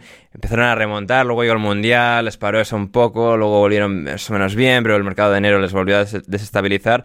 Volvieron para abajo y volvieron a remontar. O sea, tener una doble remontada en un mismo año, en una plaza así, con un dueño como Marinakis, sí, sí, es, una, es un buen voto a, la historia del año. A ver, Chris, tu, tu historia del año, tu, tu novela favorita, ¿cuál, cuál ha sido de, todas estas? Mm, yo creo que me centraría en eh, la historia del ascenso de, de, posiciones de Aston Villa. Ojo, bueno. Un equipo que lo, que lo deja Steven Gerrard en una situación muy precaria y que llega al gran Unai Emery y le da la vuelta al calcetín y los mete allá arriba a punto de llegar incluso a cuotas más altas. Yo creo que, que esa sería la historia por la que abogaría más que nada también por la, por la ilusión de cómo va a ser el próximo proyecto y más si consiguen arrebatarle de las manos a, Monchi, el director deportivo del Sevilla, ya que a última hora hizo un cambio de sentido el gran uh, Mateo Alemán. Mateo Alemán. Tenía miedo de que por un momento Chris le llamase Padre Padre Mani. debería haberlo hecho. yo no, entro, en estos juegos eh, eh, twitteros. Nah, nah, nah, Mateo Alemán tiene todos mis respetos máximos. Bien, bien. Uh, escucha Javi, eh. escucha, escucha al que sabe. No, no dice...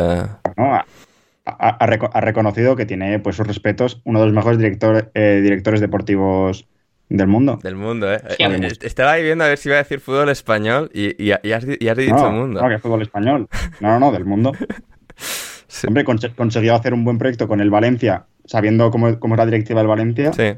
Y ahora lo está haciendo. Y ahora consigue ganar la liga con el Barça, sabiendo cómo es este Barça. Eso es verdad, eso es verdad. Que, tiene que lidiar ahí con, el Joker y mil y una palanca. Eso es cierto, eso es cierto.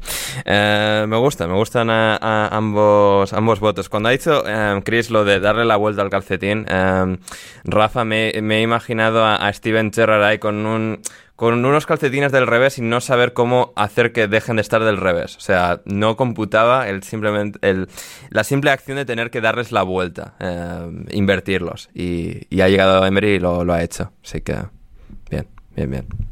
sí, donde uno ve dificultades, pues otro ve facilidades, ¿no? Exactamente. posiblemente, sí. Eh, a ver, Rafa, ¿tu historia del año cuál sería? Yo mi historia del año puede que sea un poco más anticlimática comparadas con las dos buenas historias que nos han brindado Javi y Chris, eh, pero yo me voy a quedar con una relativamente reciente que es eh, el West Ham y Declan Rice levantando un trofeo de campeones de Europa 60 años después de que lo hiciera en, la Recopa eh, Bobby Moore. Y bueno, ese Declan Rice, que puede ser su despedida del, del, West Ham, quizás habría sido más bonito que el año pasado, que era la despedida de Mark Noble Em, pues hubieran ganado la, Europa League, que se quedaron muy cerca. Pues, pero bueno, aún así la Conference, pues hemos visto también que ha sido una competición que ha estado entretenida, que los, desde los cuartos ya más o menos había equipos decentes y, y, eso, al final, siempre que equipos estos de mitad de tabla pues ganen competiciones europeas, a mí la verdad que me parecen historias bonitas y más si puede haber una despedida de un jugador importante como es Declan, así que yo me quedo con, esta. Hmm. Sí, es, es, buena, es buena porque sí, al final el West Ham ha tenido toda esa andadura en, en Conference y, la ha ganado. Un, un, dato muy gracioso y muy divertido de la temporada del West Ham que no dimos el otro día cuando ganaron eh, el título contra la Fiorentina es que ha terminado la temporada del West Ham, Rafa, con más victorias en la Conference que en la Premier. Tiene 12 victorias en Conference y 11 en Premier. Es que en Conference, si no me falla la cabeza, ha ganado todos los partidos menos uno que empató con el con el Genk, yo creo, pero el resto los ha ganado todos. O sea que ha hecho una eh, ha hecho un camino prácticamente perfecto. Entonces, eh, dicho lo cual, ha jugado con el AEK de la NACA de Chipre, ha jugado con equipos de repúblicas soviéticas eh, inenarrables. Entonces, sí, ha ganado todo, pero bueno, me refiero, le ha ganado dos partidos a la Z Almar, le ha ganado eh, a, la Fiore, ha ganado equipos de cierto nivel, eh, por lo que, bueno, pues hmm. está bien para, para valorárselo. Sí, sí, sí, totalmente. Y claro, yo en mi voto, claro, para mí ha sido, ha sido complicado, porque claro, tengo dos que, a ver, están entrelazados y no sé casi cómo, o sea, se pueden separar, entre comillas, fácilmente. Claro, que son el, Chelsea y el Brighton. Por un lado, eh, el Brighton, lo bien que lo ha hecho, digamos, sobreviviendo a la propia historia del Chelsea. Al final, la historia, en un sentido más gracioso, novelesco, culebronero, ha sido el Chelsea. Ha sido el Chelsea. Creo, creo que, o sea, voy a, voy a votar por el Chelsea, pero digamos, siendo un voto medio compartido por el Brighton por el robarles al entrenador y a la y a casi todo el staff técnico y, y a tantas cosas que, que han ido ocurriendo. O sea, el Brighton se ha sobrepuesto a todo eso. El Chelsea les, les quitó a su entrenador y no les sirvió para nada porque les, le acabaron despidiendo. O sea, de alguna forma compartida, Chelsea-Brighton es la, la historia del año. Y además, la historia del año, que podría incluso haberlo metido en partido del año, em, la victoria del Brighton 1-2 en Stamford Bridge con el gol de Julio Enciso, ganador.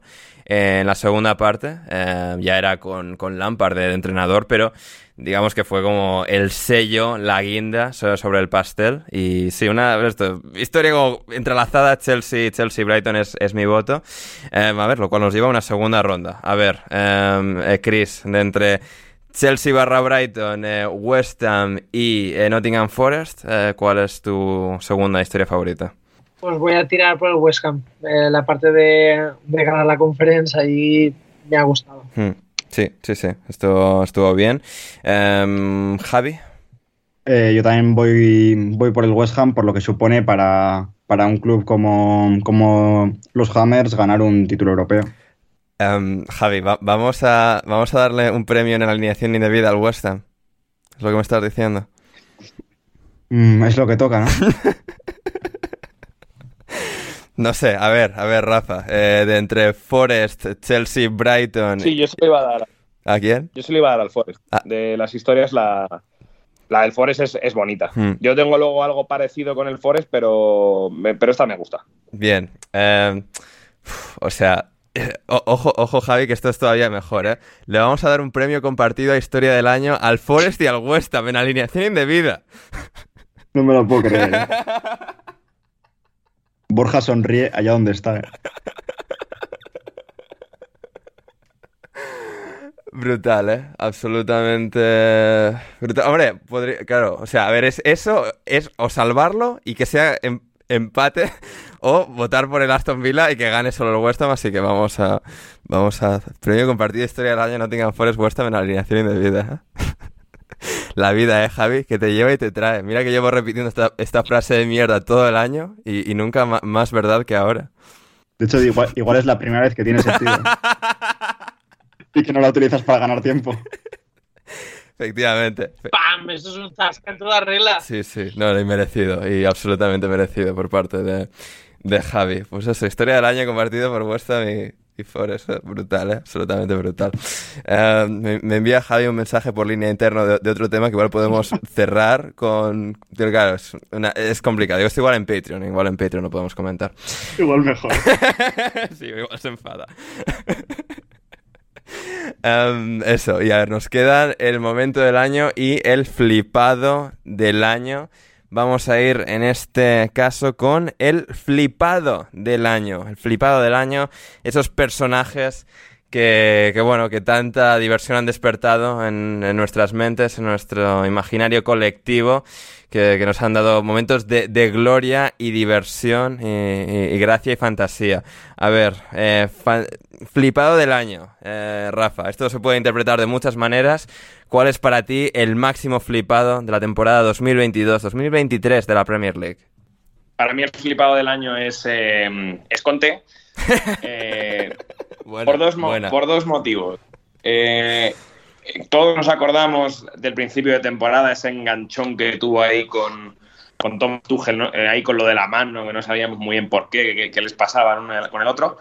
Y, mm, pero es que luego, aparte, la rajada que ha pegado de su equipo, eh, hablando de que prácticamente es una basura, un club perdedor, eh, cuando a él este año le habían dado, yo creo, que herramientas para poder hacer algo más de lo que estaba haciendo, creo que por esas dos meadas fuera del tiesto eh, tiene que ser merecedor del, del flipado del año, de no saber cuál es su sitio. Sí, sí, sí. O sea, y lo de las piezas es totalmente cierto. ¿eh? Todos le- le- les poníamos como muy bajo, quintos, y porque habrían ascendido United, Arsenal, tal, pero estar ahí compitiendo seriamente, e incluso alguien pensaba que incluso por eh, pelear la liga y ha sido catastrófico. Y sí, sí, se ha flipado mucho el bueno de Antonio. Em, a ver, Chris, tu flipado del año, ¿quién sería?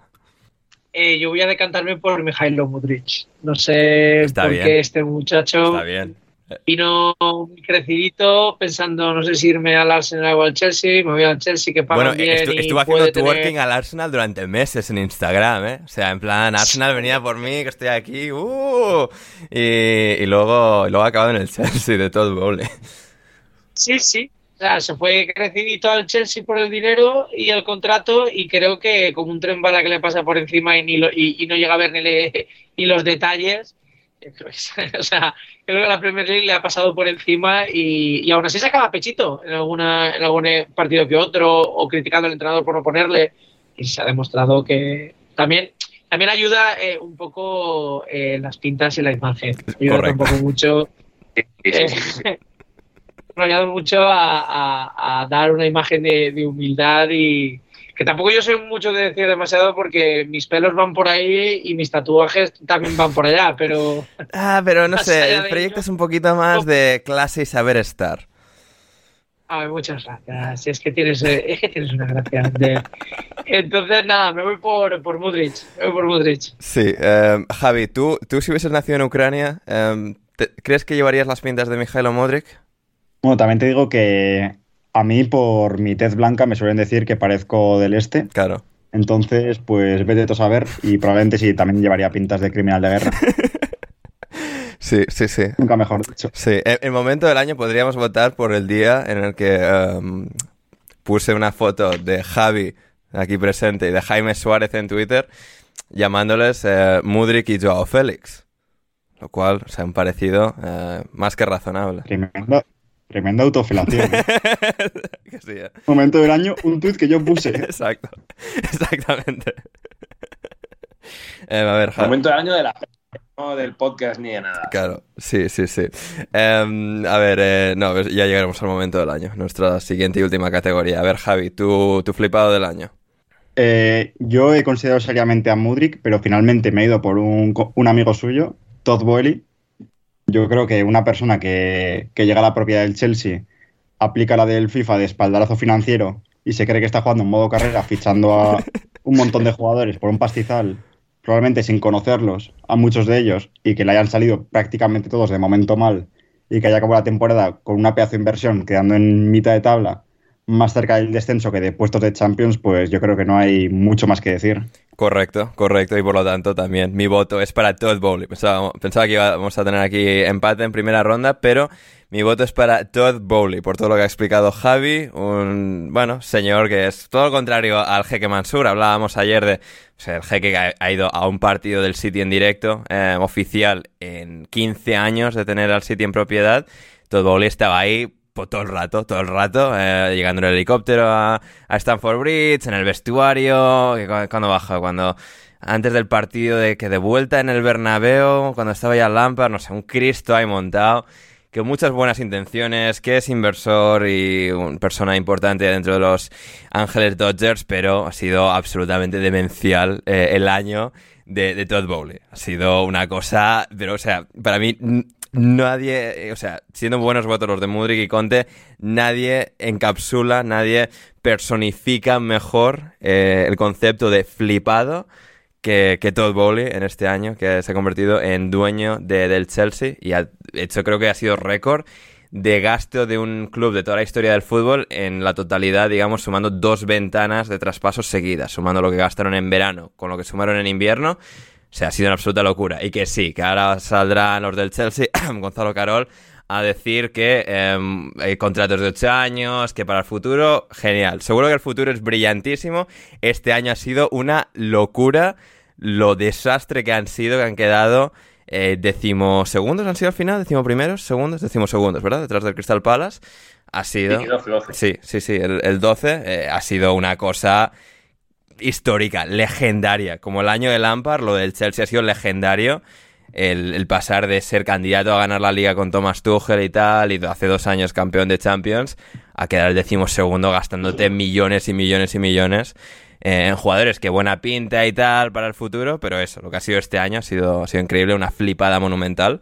Y Todd Bowley es nuestro flipado del año 2022-2023 en alineación indebida.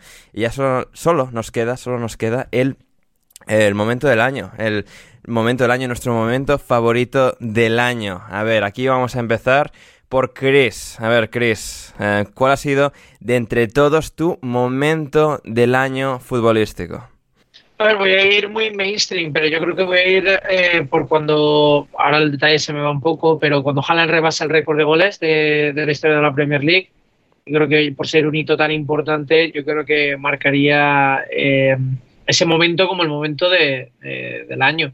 Claro, un hombre que viene al City eh, teniendo tantas novias, que si Barcelona, que si el Real Madrid, que si... Bueno, lo del Barcelona no, no sé cómo es cierto, era, ¿eh? pero bueno. ¿Insinúas? Bueno, yo qué sé, el padre, el padre de Haaland estuvo en la Masía, ¿no? Hablando con, con, ah, con Laporta, no sé, no sé si sería real candidato o no el Barcelona, pero allí estuvo. Ajá. Y se dice que Xavi habló con Haaland y Xavi dijo recientemente que todavía ningún jugador le había dicho que no quería jugar en el Barça. Eh, dos más dos. Inclu-. ¿Incluido Haaland o que Haaland fue el primero? Bueno, no, no, incluido Haaland. Incluido Haaland. Eh, Rafa, pon un poco de orden, por favor. Eh, En cuanto a lo de Haaland, Hombre, en cuanto que- a lo de Haaland, que... Sus, Sí, no, sus- que- sus sueños es que Ferran Torres le ponga balones a la cabeza. ¿eh? A ver, A ver, si, si, el, si el ídolo de, de Haaland era Michu, ¿por qué no esta historia podría ser real? cierto. También es verdad, también es- Hombre, no, que, que, O sea, que- que Haaland que quiere ir a caliente- jugar al Barça, caliente. pues mira, hasta me lo puedo creer. Que el Barça tuviese, digamos... Capacidad financiera para traerlo era imposible. Claro. O sea, claro. Sí, eso ya no da. Claro. Supongo que interés y que, que, hombre, el Barça pues no deja de ser uno de los mejores equipos del mundo. Pues te llama, eres Haaland y, Lo piensas. y si ves que pueden pagarlo, Sí, pero... pero... pues igual tía, esperamos que no haya posibilidad Sí, sí, económica ninguna. Sí, sí. Pero, También te digo que se gastaron un dinero parecido en Rafinha. ¿eh? Sí, sí, pero, pero bueno, es igual. Bueno, pero eso, pero, Sí, pero quién es la, pero la gente de, de Rafinha, eh, Javi es un exjugador del Barça. Habría que mirar eso un poco, ¿eh? Igual habría que mirar debajo, mirar comisión debajo de- la alfombra a ver qué hay. Sí, sí, las comisiones que se llevó al fin Haaland. No, ya, pero te quiero decir, o sea, con Deco se podían hacer hasta, digamos, más fácilmente. O sea, respecto del Barça, no. Luego el City, tal, lo que fuese a hacer el City ya es otra cosa. Y obviamente que llegó Sí, ahí por un precio 60 además- millones. O sea, el, el mejor delantero del mundo, ¿eh? Pero, pero bueno, No, claro, además Deco actualmente ya es trabajador del Barça, ya no solo exjugador. ya ojo, ¿eh? Tremendo, ¿eh? Tremendo Deco. Tremendo. Eh, bien, no, el, momento de, de Chris es, muy, bueno. Ya no es que ni me acuerdo cuál fue el partido exacto en el que supera a Cole y a Shearer. Porque claro, primero había que superar a Salah, luego a Cole, a Shearer y tal. Y sí, pero sí, es uno de esos momentos que al final pues eh, es significativo y que, se será marcado durante mucho tiempo como pues eh, Erling Haaland destacándose, erigiéndose como el mejor goleador de la historia de la Premier y solo pues en la historia de todo el fútbol inglés por detrás de Dixie Dean en los años 20. O sea, es, es algo realmente extraordinario lo que hemos vivido con Haaland este año. A ver, Javi, tu momento del año. Eh, mi momento es uno todavía más emotivo que hemos mencionado anteriormente Ojo. y fue los, los amagos de hostias entre Tuchel y Conte. Yo creo que no hay, no hay mucho que explicar, eh, que, que al final de un partido eh, dos entrenadores que no han acabado la temporada en sus equipos por lo que sea decidiesen, tras un buen, un buen partido que creo que acabó empate, si no recuerdo mal, Sí, empate a dos. empezar a sí, em- em- empezar a, en- a engancharse entre ellos, que al final ninguno acabó golpeando a otro, si no, si no recuerdo mal, pero bueno, esos enganchones, esa tensión que se vivió y cómo lo disfrutamos todos los espectadores, tanto viéndolo como comentándolo en Twitter, pues se merece el momento del año. Muy bien, muy bien. Eh, Rafa.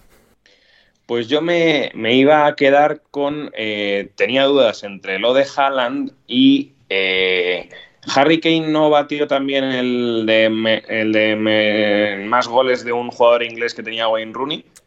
Eh, No sé, pero el de, el de más goles y no leer un trofeo, seguro. ¿eh? Sí. Qué sinvergüenza, Javi. Pobre. ¿En, en la, sele- en la Pobre. selección o, o o sea, o goleador inglés en Premier, quieres decir? Ah, es que eso igual ha sido con la selección. No, es eso. de- pero no, bueno, y, no- y me, me vale igual, ¿eh? o sea, año de fútbol inglés me, me vale, me valdría eso también. Sí, porque al final me da, me da un poco de pena que todo lo que hemos hecho del, del Tottenham ha sido para dar palos, Sí. que se lo merece. Sí. Pero claro, eh, había un jugador que sí que ha hecho todo lo que ha estado en su mano para tal. Entonces, aparte de que lo de Haaland, evidentemente es histórico, Mm. Pero la temporada de Harry yo creo que también ha sido muy buena y creo que con ese momento en el que se convertía en. Creo que es en la selección, no es tanto en, Premier, Mm. que se que adelantaba a Rooney, pero creo que también es un momento importante. O sea que yo voy a ir con, con el bueno de Harry para que tenga al menos un trofeo. Mm. No, bueno, y claro, no, lo que dices, claro, eh, no como máximo inglés, sino porque queda Shearer por delante, pero sí, creo que ha superado a Rooney en máximo goleador de la historia, de o sea, segundo máximo goleador de la historia de la Premier. Creo que eso es correcto, ahora lo verificamos. Pero eh, sí, sí, no, el año de, Hall, de Kane, o sea, claro, pensaba Haaland, Odegaard, Kane sería la tercera opción, a pesar de que no le puse mi once ideal de la temporada, no pasa nada, podemos, podemos correr un tupido velo. Um, sí, yo, a ver, ha habido grandísimos momentos, lo que mencionaba antes de Julio Enciso marcando el gol ganador del Brighton en Stamford Bridge y ganando ese partido al Chelsea, jugando un partidazo el Brighton en Stamford Bridge el día que el Brighton sella su pase a la, a la Europa League, su clasificación a, la Europa League del año que viene. Creo también un grandísimo momento. A ver, el Newcastle clasificándose a la Champions también, pero es el Newcastle y van ahí todos pues, con las banderas saudíes y tal. No nos alegramos por el éxito deportivo que, bueno, nos ha caído del cielo, sino que encima celebramos cada parte del proceso que nos ha llevado aquí y cada actor, cada miembro involucrado en todo esto, lo cual eso le quita, le quita emotividad al, al Newcastle. Eh, Borja decía cuando el Forest seguía la salvación, también, bueno, el Bournemouth, etcétera. Para mí, al final, el momento del año, porque sí, los momentos emotivos están bien, son, son valorados, son apreciados, son grandes momentos. Mi momento del año es el conato de pelea entre Thomas Tuchel y Antonio Conte. Eh, en Stamford Bridge allá por agosto. O sea, increíble que eso haya ocurrido en esta misma temporada, que el Chelsea ha cambiado otras dos veces de, de entrenador, despide a Tuchel, pone a Potter, despide a Potter, pone a Lampard. Y, y, el Tottenham ha acabado, bueno, con Stellini, luego con, con Mason. Y, y, sí, sí, que eso pasase en este año es eh, fantástico. Y sí, fue uno de esos momentos de, picante absoluto que, que, nos gustan. Y sí, momento del año. Y por lo tanto se lleva nuestro premio indebido a momento del año. Eh, Conte y Tuchel compartido. Eh, no, no lo sueltan. O sea, han agarrado uno, cada uno con una mano, eh, Javi, y no lo sueltan. Igual que no se soltaron la mano el uno al otro ese día. Bien dicho, ¿eh? ¿Cómo, ¿Cómo, cómo, te ha gustado bailar conceptos? Sí, a que sí, a que sí. Es que me encanta esta mierda, me encanta esta mierda. Y con esto, pues tenemos ya todos los premios repartidos, eh, otorgados en esta, en esta gala que, que, hemos tenido. Aquí todos bien vestidos, menos Javi con, la, con las deportivas, pero eh, sí, sí, hemos pasado aquí un buen rato. Yo voy con chanclas calcetines, ¿eh, ¿Cómo? Ander? Yo voy con chaclas y calcetines, muy inglés. Ya, sí, Chris ha ido un poco dando la nota, pero bueno, le, le queremos y tal, y sí, con su channel del Arsenal, bueno, sí, o sea, aquí... La nota es buena canción de, de Bad Bunny, lo dejo ahí. Ah, mira. Javi, como, como persona que sabe de estas cosas, ¿coincides? Sí, está bien, es buena canción. Es buena canción. Bien, bien, bien. Pues eso, poco más ya comentar por hoy. Eh, a ver, planes de, de verano. Eh, vamos a estar aquí mínimo dos veces a la semana, como el verano pasado. Estaremos aquí eh, dos veces a la semana, mínimo, y puede que con especiales, extra, entrevistas, cosas que, hagamos durante el verano, estaremos. La mayoría del contenido irá en su totalidad en Patreon. Patreon.com, episodios completos estarán todos en, en Patreon, algunos al segundo nivel eh, de lentajistas, algunos al primer nivel de eh, secundarios de un videoclip de JM y, y luego alguno, algún que otro en abierto, pero la mayoría, como digo, irán eh, en Patreon. Así que si queréis apoyar a la causa y que podamos seguir haciendo todo, todo este contenido en verano, en la próxima temporada que tenemos planes eh, divertidos con el comienzo de la nueva temporada. Eh, suscribiros a patreon.com también. Es posible también en las próximas semanas anunciemos un número de suscriptores al que tenemos que llegar en Patreon para que yo vuelva, vuelva a hacer un reto de cantar alguna canción de, de, Bad Bunny, La Viquina o alguna de estas cosas sí, por favor. que, que, ocur que, ocurrió en el pasado. ¿Cómo, Chris? Algún corrido tumbado que nos cantes. Un, por ejemplo, un corrido tumbado. Eh, Están muy de moda ahora. ¿eh? Sí, ya, ya. No, no sé. Alguna cosa así que pueda ser eh, divertida. Divertida, pero eso. Para eso, para que lleguemos a eso y anunciaremos todo durante el verano y tal. Iremos renovando algunas cosas, iremos incorporando novedades. Eh, estad atentos y eso, suscribíos donde sea que nos escuchéis. Y si queréis apoyar activamente a la causa, uniros también. Eh, queréis uniros al al Discord, el server privado de Discord de alineación indebida, donde estamos todos nosotros eh, hablando muy habitualmente, eh, departiendo con, nuestros suscriptores más fieles, podéis eh, incorporaros, eh, como digo, suscribiéndose en patreon.com barra alineación indebida y eso, las suscripciones las valoramos muchísimo. Y ya con suficiente ya turra de, de, autopromoción de autobombo, llegamos al final. seguidnos a todos en redes sociales, a mí en arroba Hoffman, a Rafa en arroba Rafa Pastrana 7, Rafa Pastrana 7, a Javi en arroba guion bajo Javier Ferrus, a Chris en arroba cmlence, todo esto en Twitter. Y sí, pues esto, poco, poco más por hoy. Rafa, hemos hecho dos programas, tú y yo, en menos de 24 horas, eh, este fin de semana eh, mágico de, de, de fútbol. Aquí, pues para servir a Dios, a Dios y a usted. Efectivamente. Sí, sí. Y pues eso, aquí, aquí hemos estado disfrutándolo, si no lo habéis escuchado, el programa de Champions de ayer y eso, volvemos casi seguro. El jueves veremos cómo eh, coordinamos todo el contenido de la semana, los especiales que, que, iremos sacando, pero eso, estar suscritos y estar suscritos y no os perderéis nada. Por hoy ya, ya es todo. Gracias, Chris, por estar hoy con nosotros. Esto ya sabéis, es como la vida, te lleva y te trae. Eh, pues muchas gracias eh, por por invitarme de nuevo. Un placer aparecer en la primera, en la primera gala de este tipo y nada, eh, espero eh, veros pronto, bueno, veros pronto. Sí, sí, sí. Eh, veremos a Chris muy, muy pronto. Javi, gracias. gracias a ti. ha sido un, un, placer volver a estar en una entrega de premios. Y ahora me voy a celebrar San Bernabé, patrón de Logroño, que conmemora cuando expulsamos a los franceses. Madre mía, eh, espectacular. Eh, la bandera, visto una foto tuya de por ahí en Logroño y tal. ¿Tenéis la bandera esta que en plan podría colar como una pues bandera de una nueva versión? LGTB. LGTB, sí, ¿no? O sea, o sea porque estáis, a, este, estáis, a, tope con, con, eso también, ¿no? O sea... Sí, somos, somos una comunidad autónoma que, que, recibimos con los brazos abiertos a todo el mundo. Mm, sí, sí, no, nos gusta. Yo, yo tengo la sospecha de que la bandera LGTB está inspirada en la de La Rioja. En la bandera de La Rioja. Bien, bien. Sí, eh, puede, puede, ser que sea cierto. Y bueno, lo que ya es técnicamente el último episodio de esta temporada 2022-2023. Rafa, muchísimas gracias por estar hoy aquí y en todos los programas en los que has estado esta temporada.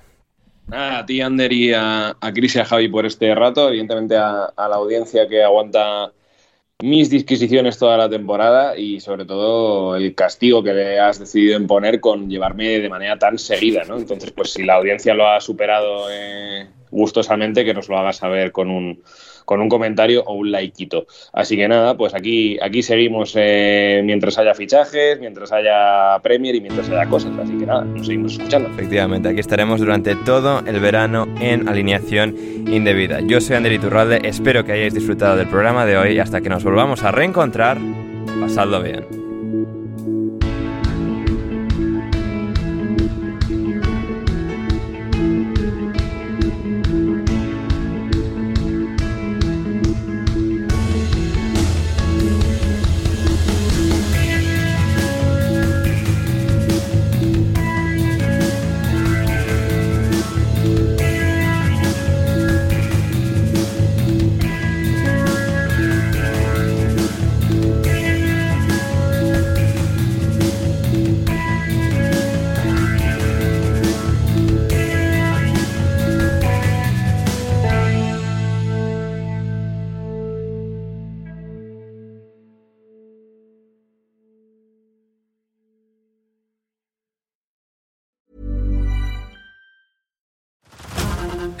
Hulu this March, where our new shows and movies will keep you streaming all month long. Catch the award winning movie Poor Things, starring Emma Stone, Mark Ruffalo, and Willem Dafoe. Check out the new documentary, Freaknik The Wildest Party Never Told, about the iconic Atlanta Street Party. And don't miss FX's Shogun, a reimagining of the epic tale, starring Anna Sawai. So, what are you waiting for? Go stream something new on Hulu.